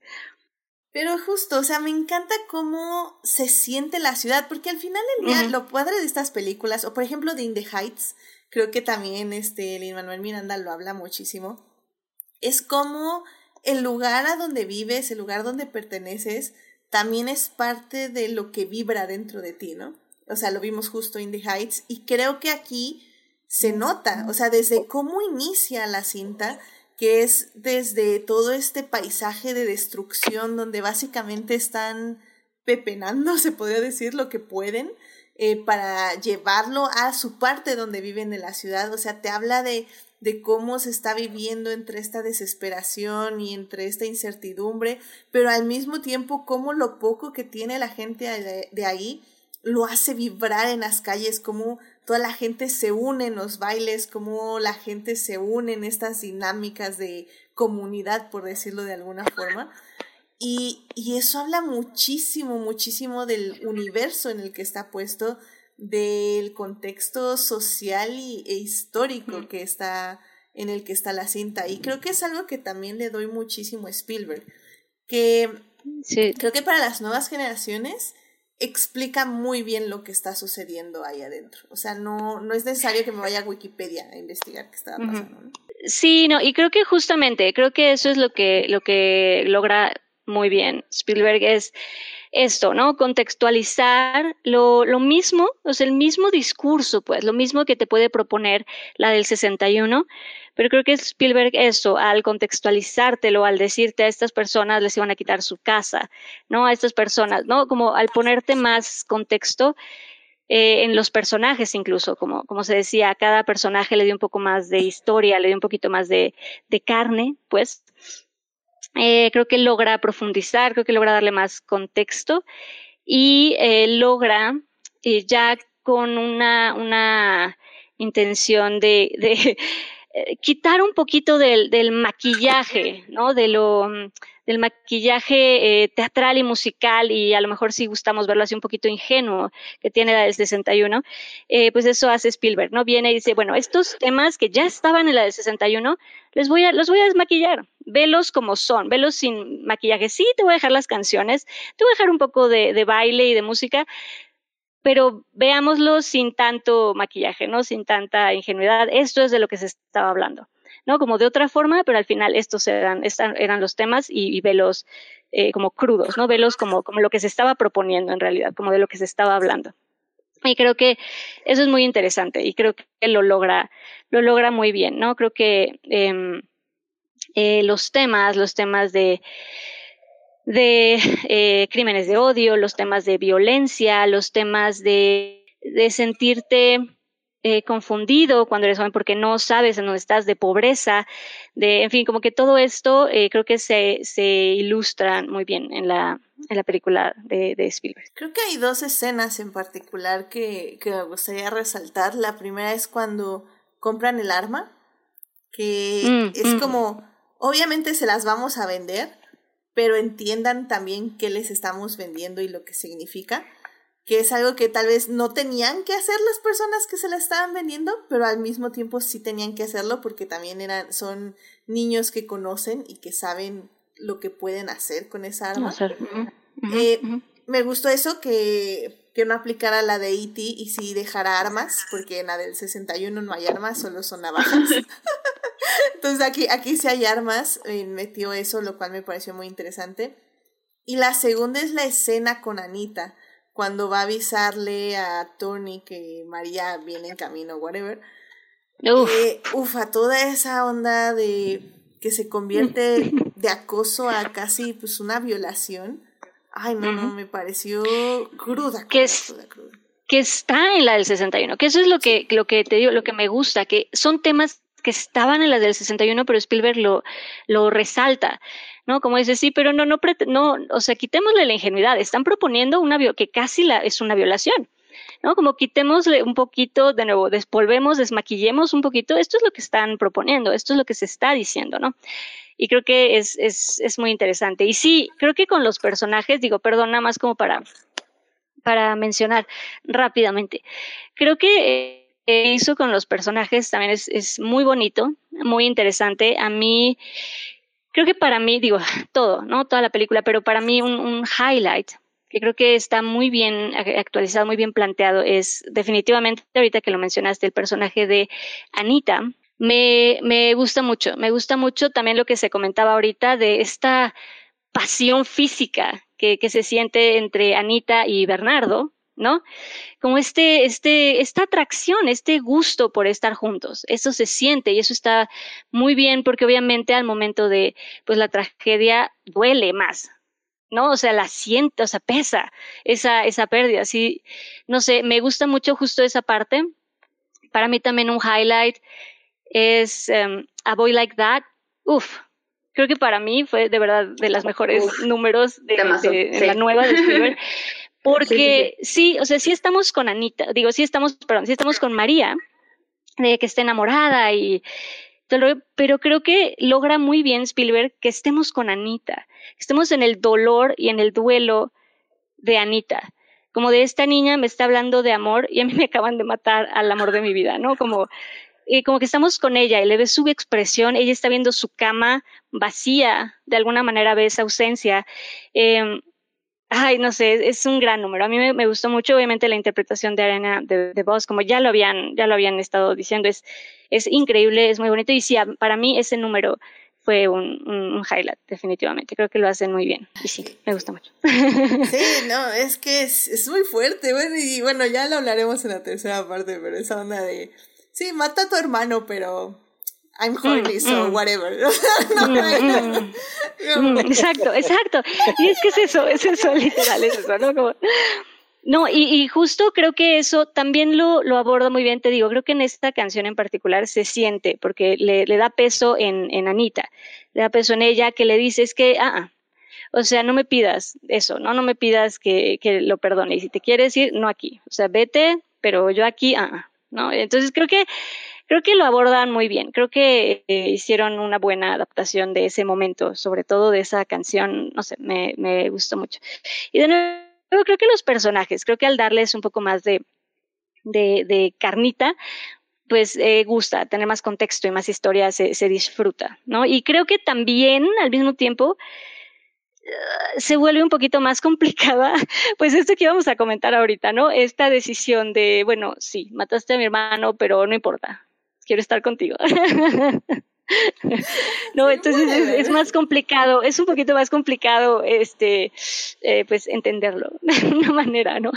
Pero, pero sí, no sé, ya ahorita lo, lo comentaremos, me imagino. Sí, sí. Y bueno, pues igual ya nada más para mencionar rápido, pues evidentemente Spielberg ya sabe, este, ya sabe cómo está el asunto de, de la mafia de la cancelación y dijo, evidentemente necesitamos a todo el cast, a todo el cast que sea puertorriqueño y que vea este gente puertorriqueña que haga aquí las coreografías y todo. Entonces, en ese aspecto, pues evidentemente eh, la representación está 10 de 10. Eh, creo que como dice Chris, eh, se siente la alegría de Spielberg y se siente la alegría de los actores y de las actrices que están ahí porque sí dicen que fue una filmación que se la pasaron, así que bomba, se la pasaron increíble, em, que de hecho la actriz que hace Anita decía que nunca había visto tanta gente este, pues como ella en parte, porque bueno, eh, también en el documental que está también en Disney Plus, por cierto, eh, ella dice que siempre se ha sentido un poco dividida eh, culturalmente entre ser una persona afroamericana y ser una persona latina. Entonces que justamente que siente que el cast la hizo pertenecer a un lado porque se sentía muy bien alrededor de todas estas personas. Eh, lo cual también me parece como excelente. Y también en el aspecto de representación, tengo que mencionar que hay, eh, desde igual, como dice Daphne, desde la película de 1961, había esta persona en, en la del 61, vamos a decir, que esta mujer, que, que sí tenía como estos tonos trans, se podría decir, pero evidentemente era el 61. Entonces, este, vamos a decir que la calificaban con ese tono despectivo de machorra o una mujer que... Tomboy. Tomboy, tomboy, ajá, que, que, quiere parecer hombre y así. En el 61 creo que igual, fue muy revolucionario en su momento. Yo no me acordaba de, yo no me acordaba de, de ese personaje, te digo, la vi la original hace como 10 años y no me acordaba que eso pasaba y me sorprendió ahorita que la volví a ver y dije, ah, ese personaje no se lo inventaron para la de 2021, o sea, esto en los 60 tenían una idea de un personaje trans, qué, qué loco, no, nunca, no, no lo había recordado.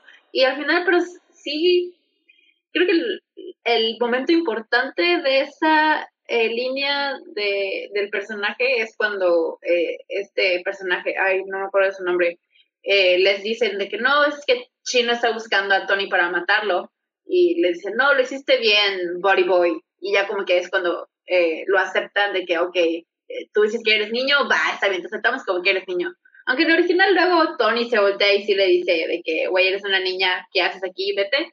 Eh, y ahí ya como que medio deteriora eh, lo que ya habían logrado de aceptar el género de este chavo, que eso ya en la original pues sí tiene ese momento de, ah, body boy, va, te aceptamos, y ya luego no tiene otra vez el interrogatorio de Tony, así que, eh, avance, sí, Sí, pasitos bebés para los 60. Sí, sí, sí.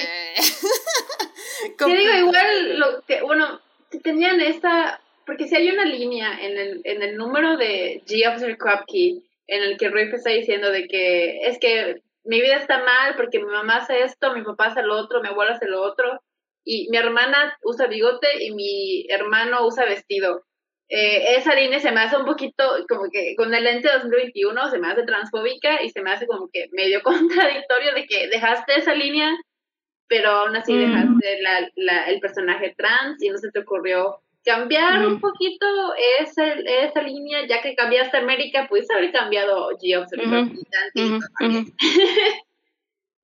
totalmente de acuerdo. Estoy totalmente de acuerdo. Yo también lo pensé. Lo pensé justamente así. Dije, ah, te fue en tus, todas tus notas, todas tus notas. ¿Qué le Y bueno, es que también, este, como ya decíamos, así que el personaje trans no trans de la eh, línea del 61, ahora sí es un personaje trans interpretada de por eh, ah, se me fue su nombre, Iris Mencenas, que es, es una actor eh, no binario, que realmente pues es, es muy, muy interesante cómo van mostrando su línea igual como es rechazada por, bueno, eh, rechazado porque este personaje es trans en la película, como es rechazado pues justamente por todos sus compañeros Jets, por decirlo de alguna forma, y cómo al final es aceptado igual por, por los mismos. Entonces, me parece muy bien que Spielberg justamente también ya haya llevado esa línea. Ahora sí que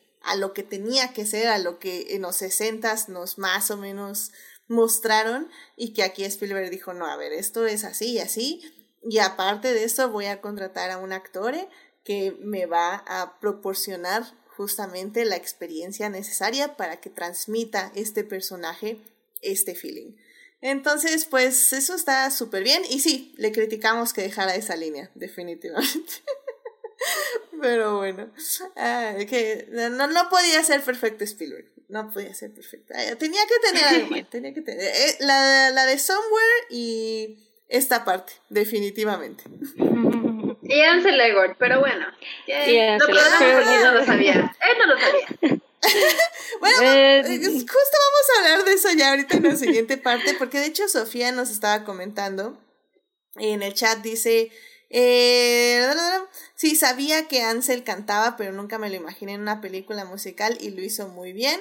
Y dice que su escena favorita es cuando llegan al salón de baile. Y pues sí, creo que en general eh, todas las personas que interpretan canciones en esta película la hacen de forma excelente, así que también ese aspecto yo creo que no, no hubo ningún error, al menos en el tenor musical.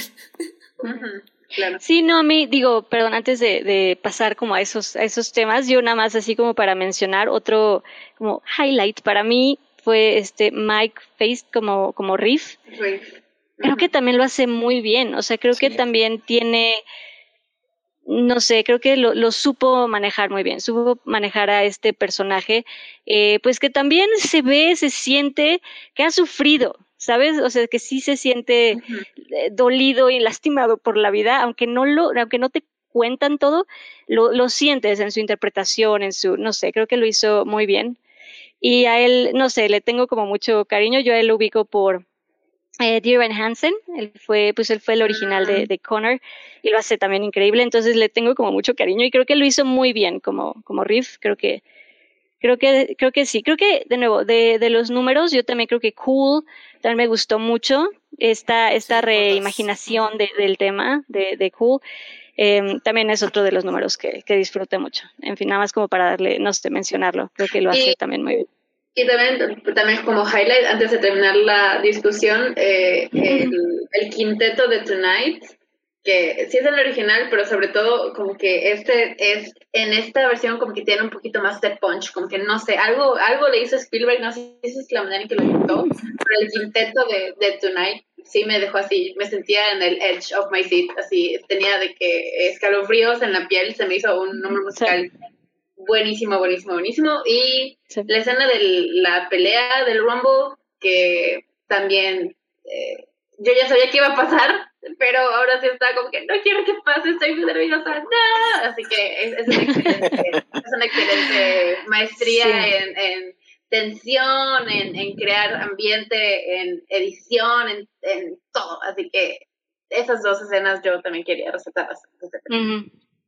Sí, sí, sí. Y que, de nuevo digo, y rápido también nada más como para, para comentar. Y la cosa de, sí, justo de la escena de, de la pelea y de antes, de todo lo que va llevando a la, a la pelea, pensando en, esta parte de que Spielberg al final eh, de nuevo lo volvió todo más crudo y quitó un poquito de, de, maquillaje, justo al hacer eso, al contextualizar más, al ponerle un poco más de historia a, a los personajes, también pasa que destapa un poquito más de, de momentos en donde, pues claramente, con, sobre todo con Tony, ¿no? Eh, donde está platicando con María y están en la iglesia y que él le cuenta eh, lo que hizo, ¿no? Que le cuenta que estuvo en la cárcel, le cuenta esta tendencia violenta que tiene en donde pues no puedes evitar pensar y dices, es que son banderas rojas, este, María, ¿cómo te digo?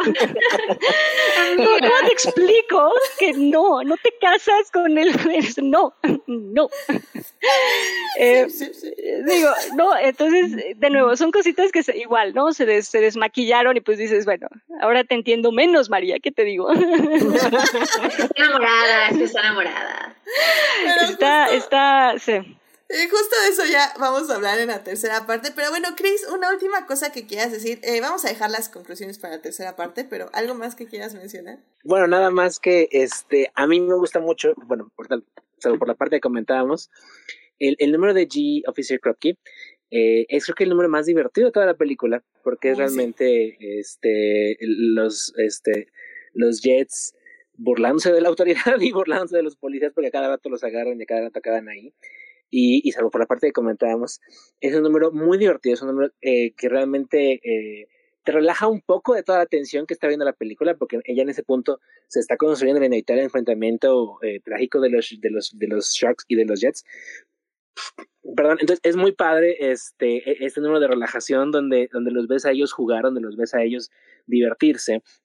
Y creo que aquí se rescata un poco lo que, lo que mencionabas hace rato, Edith, respecto a que eh, a final de cuentas, pues todos ellos son pandilleros juveniles y a pesar de que puedan, este, eh, pues ya tener 20, 25 años, cosas por el estilo, pues también siguen siendo en muchos aspectos teniendo como que todavía una cierta inmadurez eh, propia de sus carencias con las que han crecido, ¿no? Entonces creo que aquí se refleja mucho en, en ese número y a mí me parece un número muy divertido por la manera en la que está filmado también, porque la manera en la que monta esta eh, esta comisaría como, como, como el escenario sobre el cual gira el número, me parece muy, muy divertida. Y es como el último respiro que tiene la cinta, porque a partir de aquí es donde si ya el drama se va con todo y, y, la crudeza que estábamos mencionando, pues ya se va con todo, ¿no? Porque ya las emociones eh, solamente van hacia, hacia, hacia su, su máxima tensión, ¿no? Entonces, eh, G Officer Crop es un número muy divertido, es un número que, que, que, que me gusta mucho y creo que a final de cuentas eh, le da luz un poco más al elenco, que también es un poco lo que, lo que mencionaban respecto a, a, todos los actores que no comentamos. Yo también me encantó mucho Mike Face como este, como, como Riff, porque eh, creo que sí logra plasmar un poco eh, como las contradicciones que, que, le dan a este personaje, porque a fin de cuentas es todavía una suerte como de niño intentando ser adulto, por así decirlo. Entonces, eso me parece muy, muy, muy, muy padre la manera. Eh, Bernardo ya era todo un hombre, por así decirlo, a, contrario, en, en, en, sentido contrario, ¿no? Entonces, es muy padre como esos contrastes.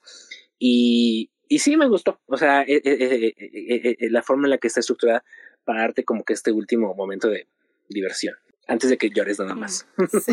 y, y, también me gusta sí, mucho no. un detalle en esa escena que me pareció súper sutil, pero súper importante, que está esta mujer que probablemente es una trabajadora sexual y, y justo se va toda la autoridad, empiezan estos ah. cuatro, ajá, o sea, bueno, justo cuando se va sí. el officer Krupke y se quedan todos estos chavos, ¿qué hace ella? tranquilamente, agarra la llave de la prisión, se encierra en la prisión y les dice, ay, quédense ustedes. O sea, es como justamente eh, esta concientización eh, de, de, agresión patriarcal en ese, o sea, es como, ok, sí, yo soy una trabajadora sexual, conozco a estos chavos, conozco a los hombres en general, que en cualquier momento estos chavos se aburren, dicen, ¿saben qué? Miren, aquí hay una, una trabajadora sexual, vamos a agredirla. Y pues la uh -huh. que sale perdiendo aquí soy yo porque nadie me va a defender. Exacto. Entonces, literalmente ella dice tranquilamente, agarran, se encierra y hagan lo que ustedes mm. lo que quieran. Y me pareció un mm. detalle súper sutil, pero, pero fuerte. Muy fuerte y muy mm. importante. O sea, uh -huh. Porque parece hasta como, como, como dices, Chris, o sea, como que parece hasta gracioso porque dices, bueno, ¿y esta por qué se encerró, no? O sea, qué raro. Pero ya que lo empiezas a pensar, dices, wow. Sí, o sea, al final de cuentas es para su propia seguridad. Y termina siendo foreshadowing de lo que le pasa a Anita. También, claro, claro, claro. Está muy Correcto. bien. Pero sí, qué, qué divertida escena. Me, me gustó muchísimo con la escena, muchísimo más dinámica, más divertida. El... Sí, sí, sí. Y el final donde todos se van y dejan hecho un desmadre y lo ah, todo sí. desordenado y todo por y todos lados. Ni les dice nada, y el otro como... llega y así como, ¿qué pasó? No, sí. Todo desordenado, todo deshecho. Sí, está muy divertido. Ese número es, sí, es, es un número divertido. Sí, la verdad que sí. Pero bueno, vámonos ya a la tercera parte para ya hablar de eh, los el problema de la película tal vez y pues ya nuestras conclusiones de estas dos películas. Vámonos para allá.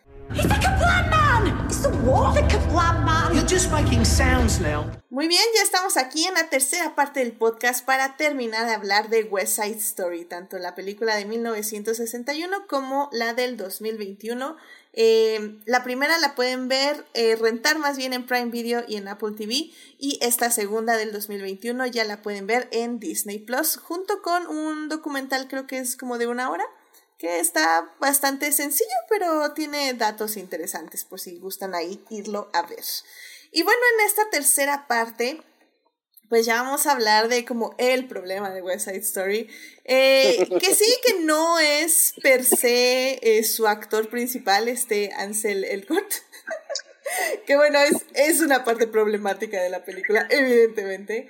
Eh, para quien no sepa, bueno, pues el actor fue acusado de, si no me acuerdo, fue acoso sexual. Grooming.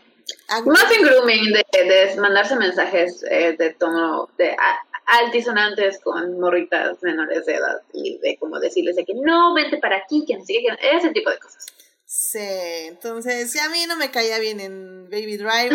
Aquí me cayó bastante bien, creo que sí tenía. A mí sí se me cayó, es que yo sí pasé por mi época de The Fault in Our Stars, así que para mí era es eh, Augustus Waters de, de esa libro slash película. Ah, yo sí tuve mi época en la que me gustaba mucho Ansel pero y también me gustó mucho en Baby Driver, así que para mí sí fue como, ay, chales, ¿por qué tú? ¿Por qué? Sí, sí, sí. Todos tenemos a alguien así, no se sí, Todos.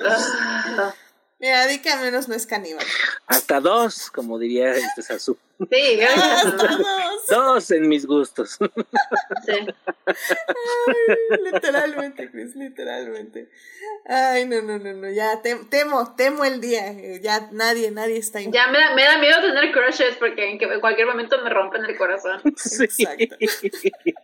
Ay, ya sé, ya sé, pero bueno, realmente como digo, no vamos a hablar de ello. Este, bueno, mucho más, pero realmente a mí lo que me gustaría discutir es justamente la trama de Romeo y Julieta. O sea, creo que eh, justamente cuando vi esta película con Daphne salimos y, y creo que lo primero que te dije, Daphne, fue, es que ya la trama se siente vieja porque ¿Cuántas veces no hemos visto a lestontes adolescentes inconscientes enamorarse, botarlo todo por la borda, este, sin mm. conciencia, sin, o sea, sin uh. predimita, uh, mm, premeditación, este, sin nada y decir, sí, te amo, no importa que haya, que literalmente acabas de matar a mi hermano hace Matar a mi hermano no Vámonos a la cama. Ven conmigo a la cama. es como, ¿por qué? ¿Qué ejemplo le estamos dando a las niñas? Así no se puede avanzar en esta sociedad. Ay, esta juventud, ¿qué va a hacer? ¿Qué va a hacer esta juventud con estos ejemplos cinematográficos? ¿Qué educación emocional? Ay, sí, no, no, es que sí, o sea, lamentablemente eh, creo que este tipo de representación romántica ya es algo que la verdad ya no se debería estar haciendo. Una porque es horrible como una representación para las juventudes.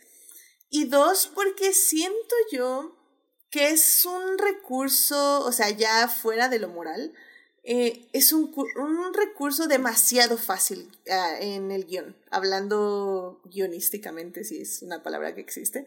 Eh, porque es muy fácil, o sea, es muy fácil decir, ah, sí, mi personaje hace esto porque está enamorado. Mi personaje hace esto porque está enamorada. Y, y tú así como, mm, I mean, yes, pero ¿Qué tal e, Es que el amor es ciego. Ay, no, no, no. y tonto, y torpe. Esa excusa de guion es la peor de esta vida. sí, entonces no sé, Chris, tú, yo sé que tú también eres un romántico del cine. Igual que yo, la verdad, muy en el fondo también lo soy. Pero, ¿cómo ves? ¿Cómo ves este tipo de tramas? Ay, a mí me causa mucho conflicto. O sea, yo cuando salí de, de, de, de, ver, de, ver, de ver West Side Story, sí fue así como de, ay, tengo, el, o sea, creo que a lo mejor cuando son animadas, les pongo como que una barrera de, de ficción, donde no me producen tanta, tan, tanto, tanto, tanta duda mental, por así decirlo, tanta comezón mental, pero ya cuando la veo con personas, este, sí, sí me provoca como complejos. Con todo y que, de alguna manera, creo que Amor sin, eh, Amor sin Barreras logra suavizar el tropo de Romeo y Julieta. O sea, porque eh, eh, Romeo y Julieta son todavía más, este, ay, ¿cómo llamarle sin ser ofensivo con ellos? Este, son todavía más cándidos, por así decirlo, más este, inocentes Romeo y Julieta. O sea, básicamente es todavía más absurda y todavía más, este, eh, eh, hasta vacua su muerte, porque a final de cuentas ninguno tenía que morir. Amor sin barreras eh, le quita un poco de esa, como que de esa eh, futilidad, porque a final de cuentas sí, lo, sí, lo, sí le construye un conflicto social y un conflicto dramático que de alguna manera eh, explica por qué tiene que morir uno de ellos. No mueren los dos para empezar. A final de cuentas, este María no se suicida ni nada por el estilo. Entonces creo que sí logra como que un poco matizar las partes más problemáticas de Romeo y Julieta, pero sin embargo, pues sí siguen siendo este eh, patrones de conducta que no tienen demasiada este, eh, salud mental o salud emocional. A final de cuentas, son, siguen siendo amores eh, exagerados en el sentido de que son demasiado eh, entreguistas, demasiado... Es una rendición total la que tienen el uno con el otro. Es una, una fe ciega, una fe absoluta, una fe irrevocable. Eh, y a final de cuentas, eh, es el enamoramiento en su estado más puro que en, las personas cuando se enamoran, eh, tendemos a idealizar a la otra persona y no vemos ninguno de sus defectos. Y como mencionábamos hace rato, pues sí, mi Tony tenía bastantes defectos, o sea, tenía bastantes cosas en las que por lo menos te hubieras puesto a pensar un poquito más antes de, querer jugarte con él, ¿no? Y cosas por el estilo. Entonces, creo que para que la historia pueda eh, este, eh, mostrarse a la juventud, por así decirlo, ya, ya, ya en plan de, de abuelito, este, sí hay que como contextualizarles que a final de cuentas es una ficción que probablemente puedan, eh, tengan que enfocarse más en, un, en una fantasía que en una realidad. Porque a final de cuentas no estamos en una relación de pareja ni saludable, ni sana, ni duradera, ni viable, ni siquiera como romance este, juvenil, porque a final de cuentas las primeras relaciones son las que marcan a las personas. Y si, si desde la adolescencia no le, no le das herramientas emocionales a, a, a, las y los y les jóvenes para que este, sepan cómo comportarse en una relación de pareja, pues es donde, se, generan un montón de problemas que luego siguen repercutiendo años después. Entonces, creo que hay que tomar la misma distancia que, to, que, tomo respecto a, a, las películas animadas de princesas eh, como Blancanieves, como Cenicienta y como La Bella Durmiente, en el sentido de que toma los elementos buenos que puedas encontrar en, en este caso básicamente creo que West Story es un, lo que no se debe hacer en las relaciones de pareja, pero sí tampoco las interiorices tanto porque sí te van a transmitir un montón de mensajes que no son funcionales y que no son saludables para una persona en, en la vida real, en, e, en su, en, en, construir relaciones afectivas o incluso este, afectivas de pareja, incluso afectivas de familia y amistosas. No sé si me expliqué o debrayé mucho. No, no, no, yo creo que estuvo muy bien, muy claro también eh, el consejo a la juventud, definitivamente. ¿Qué es lo que no quería? No quería ponerme como abuelito. es que mira, no, no queremos ponernos así, pero la experiencia de los años. no, y, al final es que... Y es que sí está muy bonito, está, está muy bonito, este, o sea, hay una línea que me encanta mucho de, de, Sabrina la bruja adolescente, la sitcom del 96, donde Sabrina tiene que hacer eh, un, un quiz del amor para determinar si ama realmente a Harvey y, y lo gana y, y, y, Zelda le dice a Salem ya después en, en privado, a los 16 siempre es amor verdadero. Y, y, eso es cierto, a final de cuentas, creo que a esa edad es donde las personas tienen como que las relaciones más honestas y transparentes, porque son todavía bastante inocentes o bastante, este, eh, pues sí, o sea, es un poco de inocencia y un poco también de que no tienes realmente muchos de los pesos de la vida y muchas de las preocupaciones, ansiedades y, y necesidades que la vida te va posteriormente poniendo.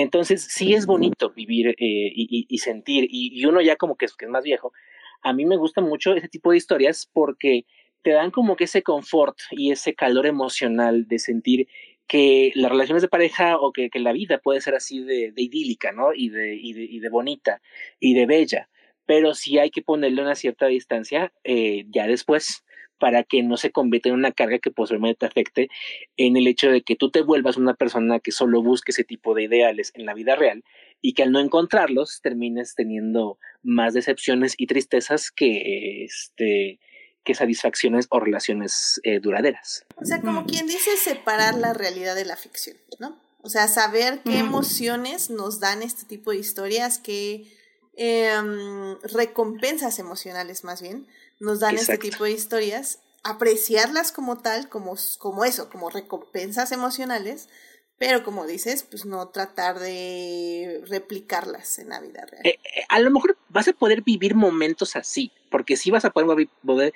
vivir momentos idílicos con tu pareja, pero no van a ser el 100% de la relación. O sea, sí vas a poder tener momentos donde vas a sentir que, eh, que, que, que, eres María y que eres Tony en el balcón cantando que esta noche la vida solo son, solo son tú, tú y él, o tú y ella, o tú y él, pero no quedarte únicamente en eso y, y, no únicamente formar eh, en eso como tu cortador de galletas de lo que tienen que ser las relaciones de pareja, por así decirlo.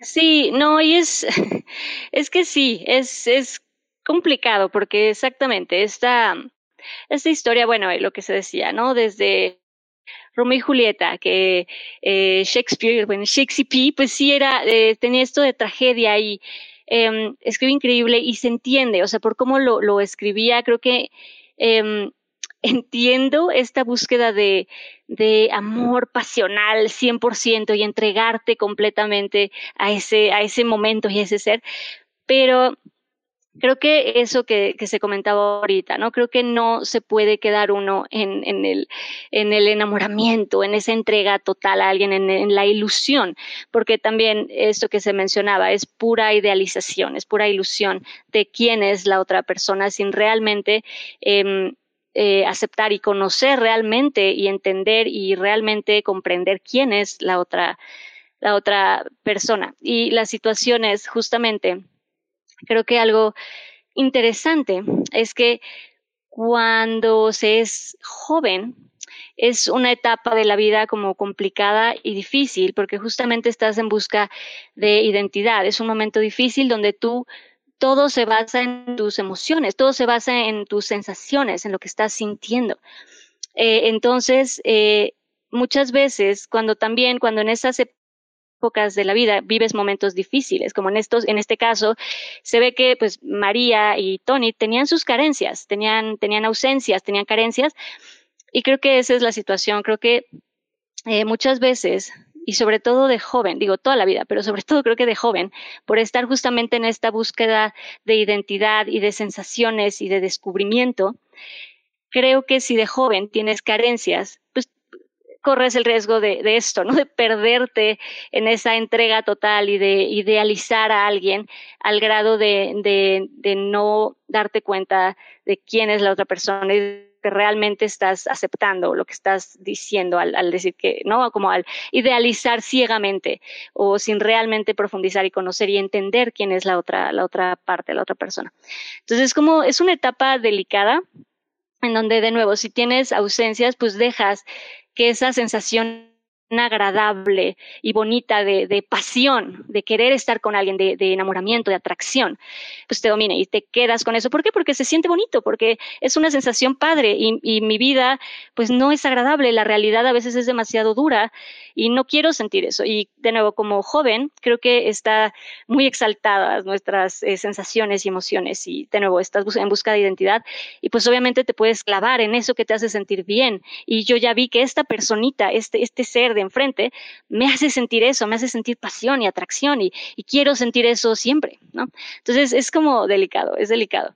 Pero sí creo que eh, desafortunadamente, eh, pues no, no se puede quedar en esa, en esa etapa. La realidad a veces pues está también y hay que también aprender a ver lo, lo real en la, en la otra persona y aceptar y conocer y de nuevo, por eso hay que pues creo que querernos mucho y tener perfectamente conciencia de quién somos para ver a quién aceptamos con, con nosotros y, y, no este y de nuevo ver revisar nuestras nuestras carencias y qué es lo que buscamos en la otra persona.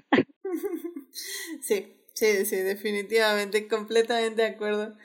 Ay, pues Gina, no sé, tu, tu granito de arena en esta reflexión del amor romántico y cómo está en esta película.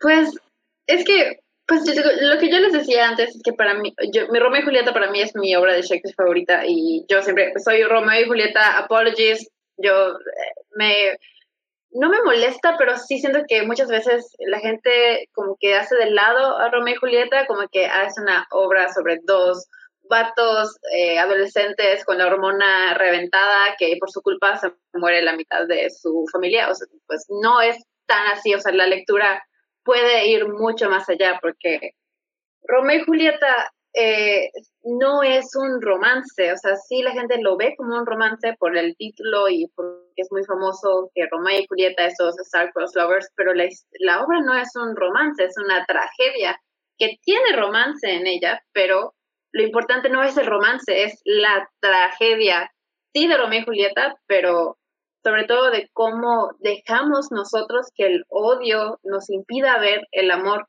y el el hecho de que Romeo y Julieta y en, en todas las adaptaciones que existen en la obra, eh, en este caso María y Tony, se enamoren tan rápido, tal vez no tiene tanto que ver con, es que te estoy idealizando a ti, o sí, pero no solamente es eso, es lo que el otro representa para ellos, como porque ellos saben que la otra familia, o en este caso la otra pandilla, son el enemigo y que mi familia me va a decir, no puedes juntarte con esa persona. Y yo como adolescente rebelde, que quiero mi identidad, que quiero zafarme de tus cadenas, si tú me dices no puedes, yo voy a, voy a hacer. porque no, yo quiero hacer eso porque tú me estás diciendo que no puedo. Así que esa es parte muy importante de por qué Romeo y Julieta se enamoran, entre comillas, es por lo prohibido, por eh, sentido de rebeldía, porque son unos adolescentes que quieren su identidad propia, que quieren zafarse de sus familias y ven una oportunidad en el otro de, de hacer precisamente eso, de tener una identidad propia y rebelarse en contra de la autoridad que les dice que no pueden hacer algo. Así que sí es, sí se enamoran, para mí sí es, eh, es parte de la historia que se enamoran perdidamente el uno del otro, pero lo refuerza el hecho de que están prohibidos el uno para el otro. Si solo se hubieran dejado ser, se hubieran dicho, ¿sabes qué?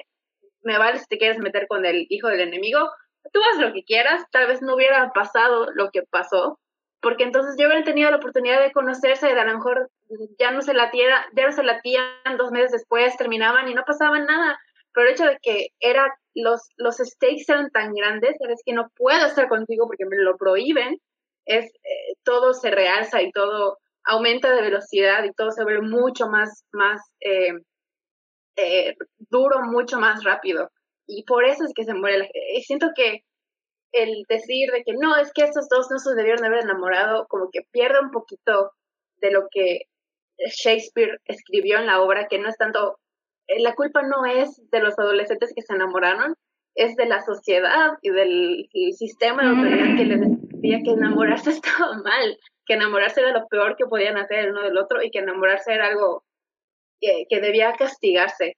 Eh, y es, eso sí eh, influye en eh, West Side Story, que el, el, error no fue que María y Tony se hayan enamorado así de, de, rápido de, un, de la noche a la mañana, es que no los dejaban estar juntos y vivían en una sociedad en que sus familias estaban encontradas y que iba a terminar en, en tragedia porque solo eso conocían, porque solo conocían la tragedia, solo conocían la violencia y solo conocían la violencia para resolver los problemas.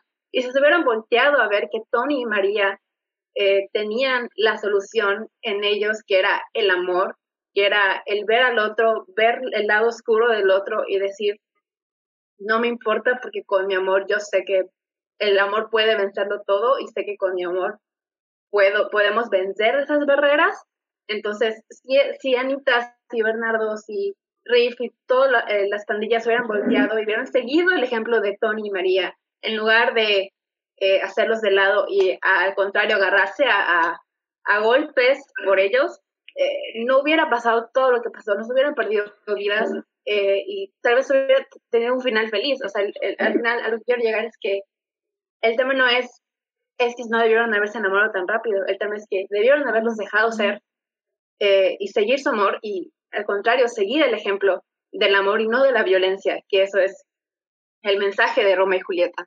Al final de cuentas, y es lo que persiste en, en West Side Story. Y siento que es algo que se pierde un poquito cuando se hacen análisis y se hacen reseñas y se hacen críticas de, de Romeo y Julieta y todas sus adaptaciones, es que se van mucho en contra de, es que no, ¿por qué se enamoraron? ¿Por qué son unos estúpidos? ¿Por qué no este, se, le, relajaban tantito en lugar de, ¿por qué no los otros se relajaban? ¿Por qué no los otros los dejaran ser? ¿Por qué no los otros les daban la oportunidad de conocerse y de hacerse a un lado para que ellos vivieran lo que tenían que vivir, su relación, como debía haber sido.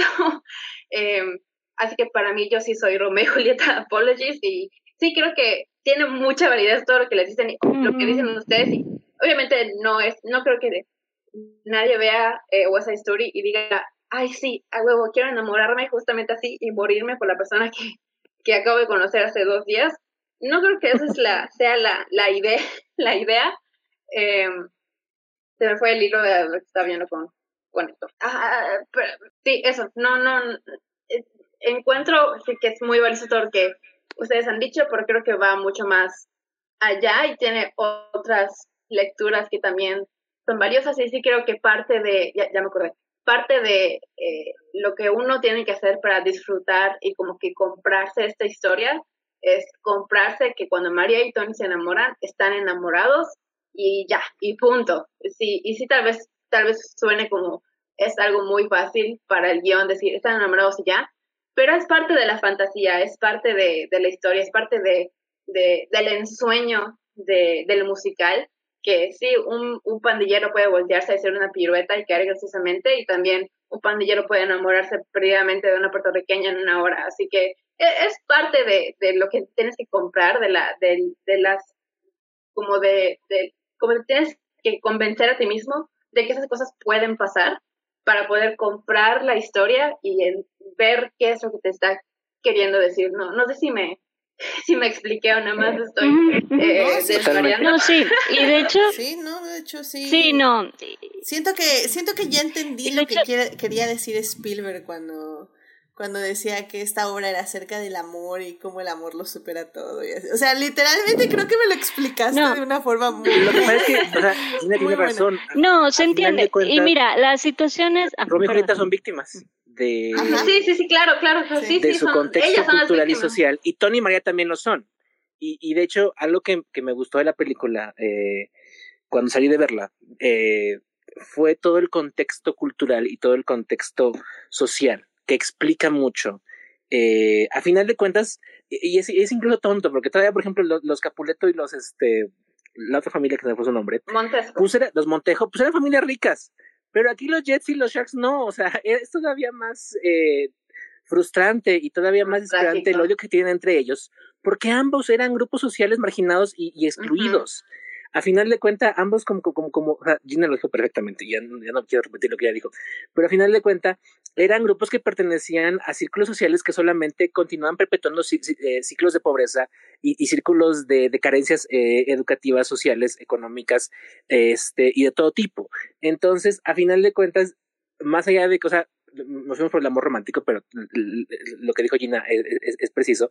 Romeo y Julieta y Amor sin barreras ellos dos son víctimas y no hay que juzgarlos porque a fin de cuentas, primero eran adolescentes o adultos jóvenes en el mejor de los casos. Y segundo, son víctimas de un sistema económico social que los está oprimiendo, que los está obligando a enfrentarse entre ellos, que los está intentando eh, confrontar por sus diferencias aparentemente trascendentales, aunque compartan más cosas culturales este, que otra cosa, o por lo menos compartan cuestiones económicas y carencias económicas y cosas por el estilo. Y sí, a quien, a quien uno debe culpar ahí, y, y, que es lo que también me gustó muchísimo de la película, porque Spielberg tomó el subtexto que tenía o el, o el texto este un tanto codificado que tenía la obra en el, la película original y lo hizo un, un, texto clarísimo que es esta parte de las inequidades económicas las inequidades sociales y las inequidades culturales que hasta la fecha siguen existiendo y es la razón por la cual, o sea, esta película tiene una resonancia, por ejemplo, con, con, con, Heights, con En el Barrio, porque son cuestiones que le siguen pasando a las familias latinas en, o a las, a las familias migrantes, no solo en Estados Unidos, sino en cualquier parte del mundo donde hay esos movimientos de personas que llegan a sociedades que de entrada los rechazan y que incluso los, los buscan expulsar por, por una xenofobia, ¿no? Por un miedo a la otra edad. Entonces, pues sí. Sí, no, o sea, estoy de acuerdo. Y esto que, que se comenta, o sea, ahorita, eh, porque bueno, estábamos hablando, bueno, al menos yo estaba justamente en particular de esta parte de, justamente de juventud y lo que explica un poco de, de juventud y de pasión y de entregarte ese sentimiento. Ahora, lo que se comenta es eh, 100% desde Romeo y Julieta, o sea, eh, Shakespeare, Shakespeare, lo que quería justamente lo que sea del de, odio y de cómo, justamente lo, que se acaba de explicar, es, es correcto, o sea, de cómo el odio no permite que estas dos personas sean, ¿no? Y, y punto. Y, es correcto, pero digo, creo que eso es un poquito, como se decía también ahorita, como, como aparte, es como... Mmm, ahorita, o sea, comentando esta parte de, del enamoramiento, de juventud y de pasión y de entregarte, sinceramente creo que eso es un tema y ya el tema social es, es, otro, otro análisis, porque claro, o sea, ciertamente está la parte violenta, está la parte de eh, también de que justamente como, como se les prohíbe, también esto agrega, ¿no? Pues fuego a este, a este, a esta pasión y a este querer estar con esa otra persona, por justamente por rebeldía o, o todo esto que se comenta. Pero de nuevo, creo que aparte está la parte, eh, el análisis ya eh, social y, y de, de nuevo, de pobreza, de violencia, de, de odio que hay alrededor de esta, de esta pareja, que sí, puede ser que estuviera apasionada o un poco que quisieran estar con otra persona, y justamente estaban en un contexto muy difícil, ¿no? Lo que decía, lo que cada, las carencias que cada uno, que cada uno trae. Entonces, eh, claro, eh, pues sí, la parte, la parte de la vida, la parte real, la parte social, pues de nuevo va, afecta esta, esta relación que al final, como, como se dice, no, se des, no, no permiten que, que descubran qué, qué, pudo haber pasado, qué pudo haber sido por el odio. Y siempre, correctamente, ese siempre eh, ha sido el tema de Romeo y Julieta, el odio entre estas dos familias y en, en Amor sin Barreras también lo está, el odio entre estas dos eh, bandas, que al final justamente María se los, se los dice, ¿no? Como les dice, o sea, les dice, es que yo ya siento odio, entonces yo ya puedo matar, porque me enseñaron lo que es el odio.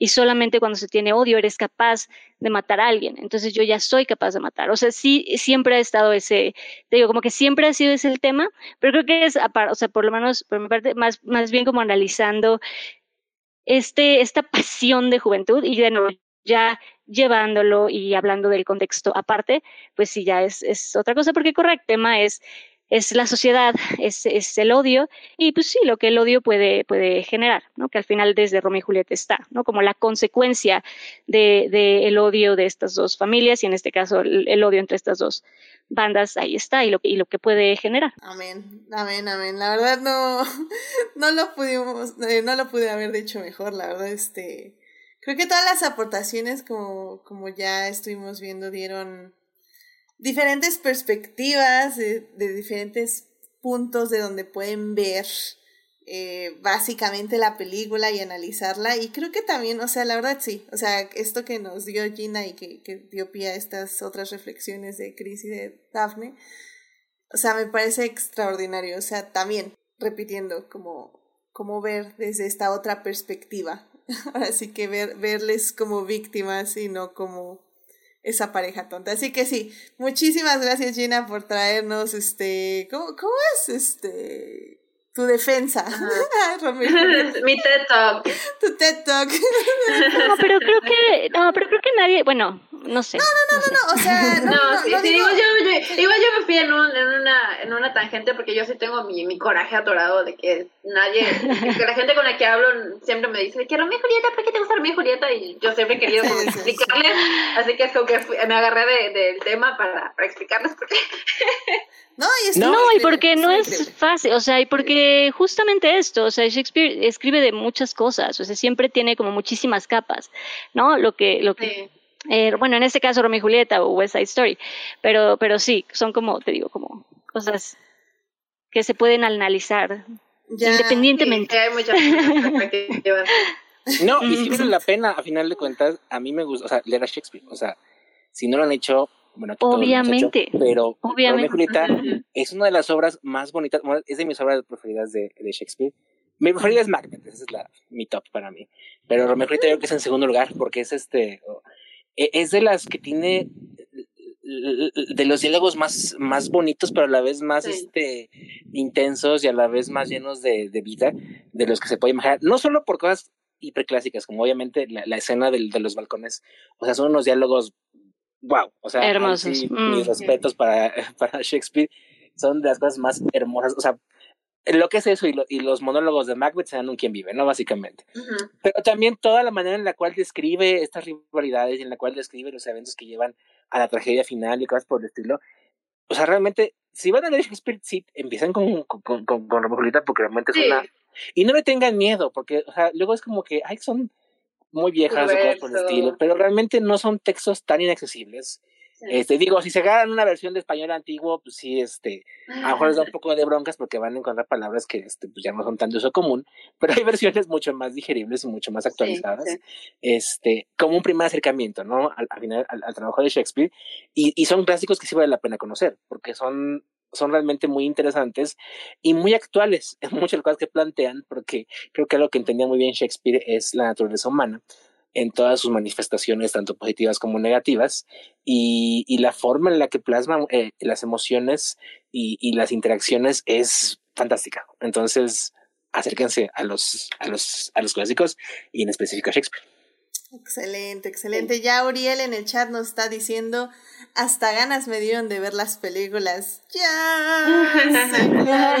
Excelente. Creo que conociendo a Uriel, yo te diría que no veas la del 61, ve la del 2021 y tal vez no nos odies tanto, pero Ve, ve Romeo y Julieta de Leonardo DiCaprio y uy, la tengo, yo también la tengo que ver, no la he visto. Uf, Entonces, es de mis películas favoritas. La voy a ver.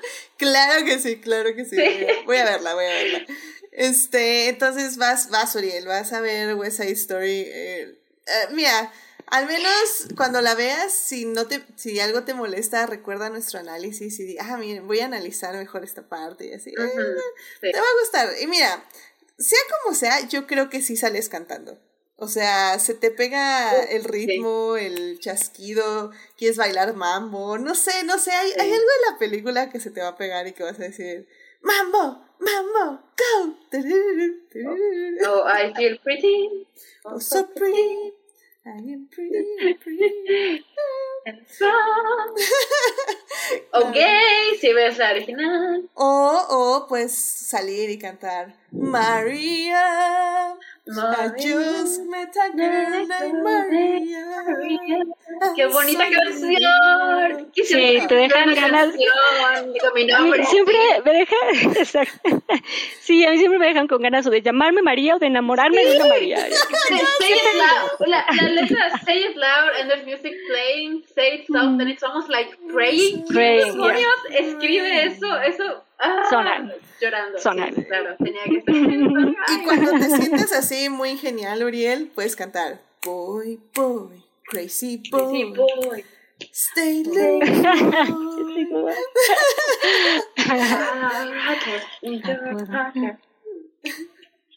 muy bueno. Sí, pa- Yeah. Muy bueno, muy bueno. Está muy Sí, bueno. eso sí tiene muchas canciones icónicas. Eh, Sí. No es ese tipo de musicales que tiene una canción famosa, tiene un montón. Sí, completamente de acuerdo. Así que bueno, pues ya vamos a cerrar esta hermosa plática porque ya este estuvo muy interesante la tercera parte. No esperaba que, que nos adentráramos tanto, pero me, me ¿Para qué me encantó. Así que no me arrepiento, no me arrepiento. Muy bien, Gina, no, muy bien. Y de todas las reflexiones, desde justamente no idealizar la realidad hasta Claro. saber que Tony y María son víctimas de una sociedad que se odia. Así que eso me encantó. Me encantaron los dos scopes. Y es que una cosa no cancela la otra. Sí, claro, O sea, claro. es, es que las dos cosas hacen la historia. O sea, la historia no- exactamente, no- no a, eso iba, a eso iba. Y, Exacto, y a eso no iba yo un poco. eh, hacer la lectura de una cosa sin hacer lectura Sí, la de otra. la otra, Exacto, porque termina exacto. siendo incompleto. Amén. Exacto, exactamente.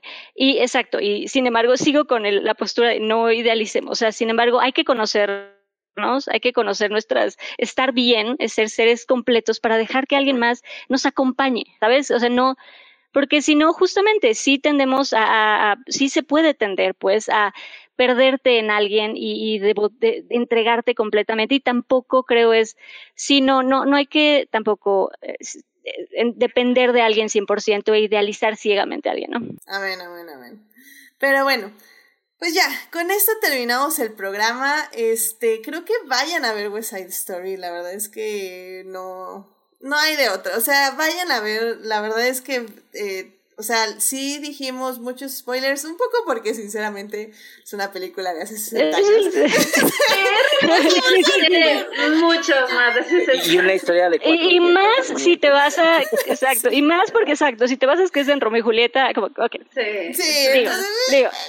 Pero, pero la van a disfrutar, o sea, realmente es toda una experiencia, como siempre los musicales, por mucho que les cantemos aquí partecitas con nuestras melodiosas voces, no se compara nada con tener toda la experiencia este, ya en Sí, la no. pantalla, definitivamente. Así que vayan a ver West Side Story, ya saben, está en Disney Plus, eh, tiene su documentalito y pues también ahí este, pueden rentar o comprar la película del 61 en Apple TV o en Prime Video.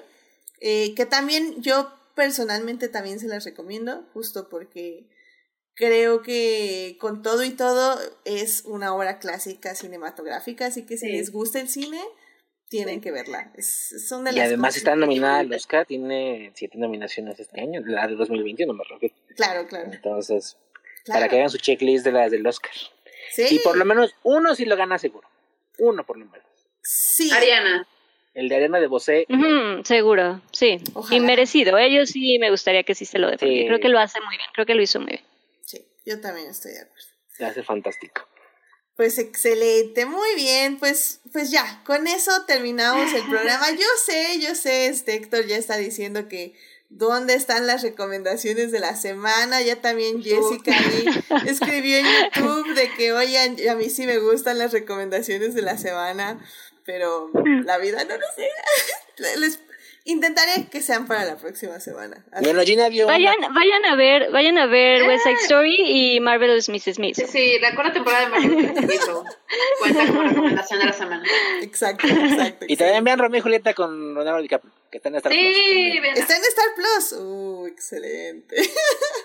ya sé, mi plan de fin de semana. Me parece excelente. Romeo y Julieta.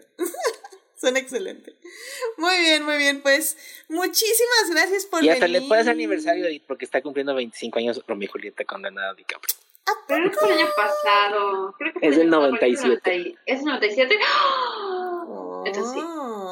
Lo podemos sumar, lo podemos sumar a los. Mira, pero ya tenemos una de, de Leonardo DiCaprio. eh, ya tenemos Titanic. en- Y esa es, de- Uh, o sea, esa sí o sí, aunque no la elija el público, yo la voy a meter.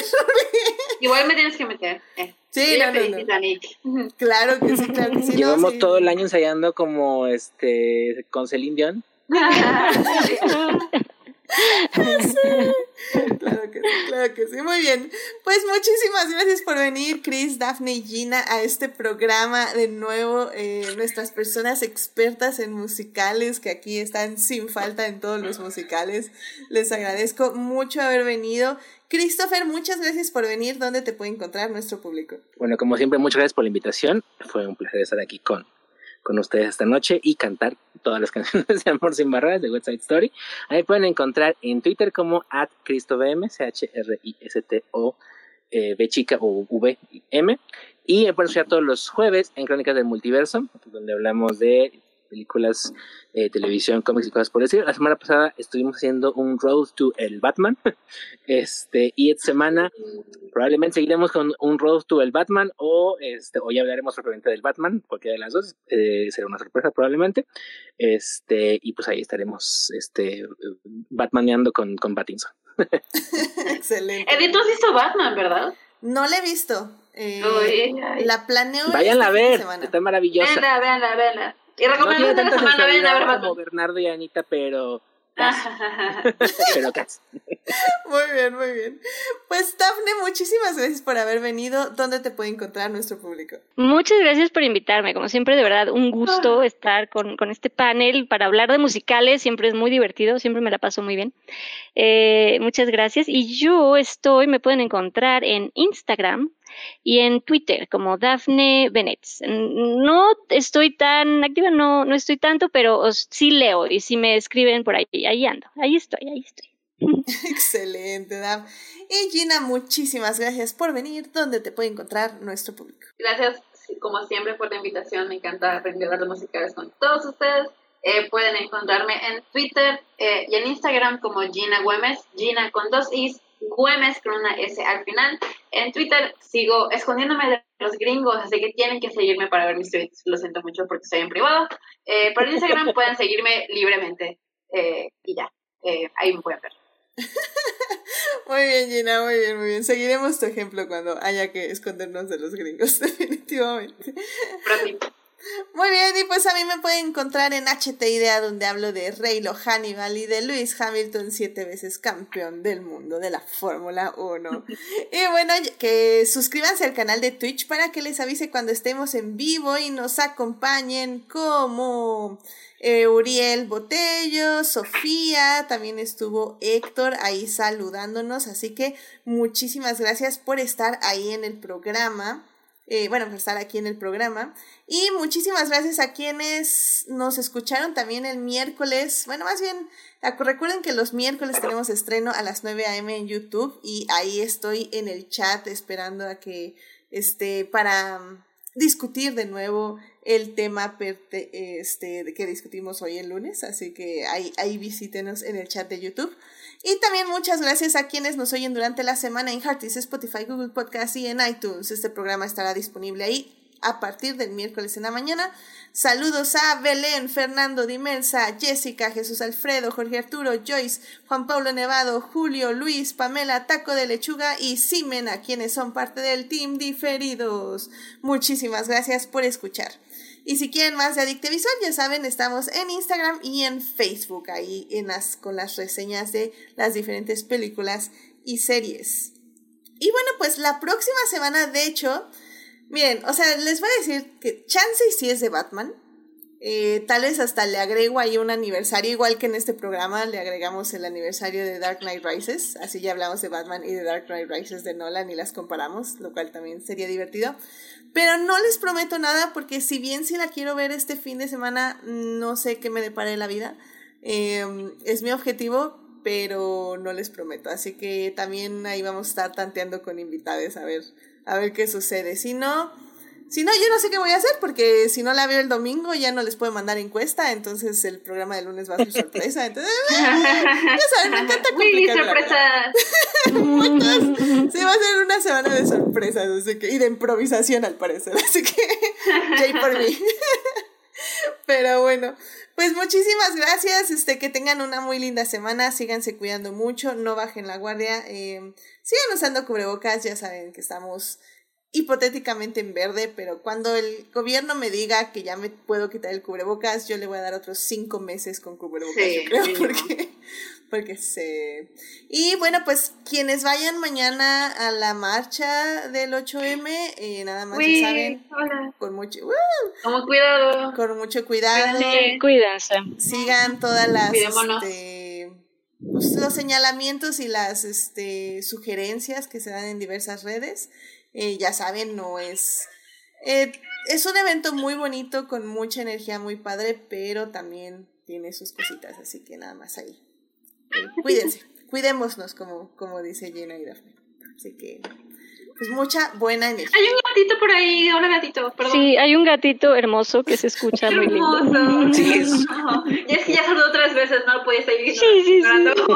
sí, yo también estaba a punto de decir algo, yo también estaba... ¡Ay, Sí, yo creo que el culpable es Chris, ¿verdad? Es una gatita de, de las mías. Quiere que la acaricie. Estrella del podcast. Sí, sí, sí, se ganó el, la atención de todos. Sí, sí, sí. Sí, definitivamente. Tiene sus propias opiniones. Ay, ah, bueno, y Héctor, perdón, en el chat está diciendo Que no, que sean dos programas de Batman. No sé, Héctor, yo creo que los vamos a juntar. Pero bueno, ya te digo, vamos a improvisar, vamos a improvisar. Sí. Bueno, pues cuídense mucho. Gracias, Afne. Gracias, Chris. Gracias, Gina, por venir. Cuídense mucho. Nos vemos. Bye bye. Bye. Bye. Bye.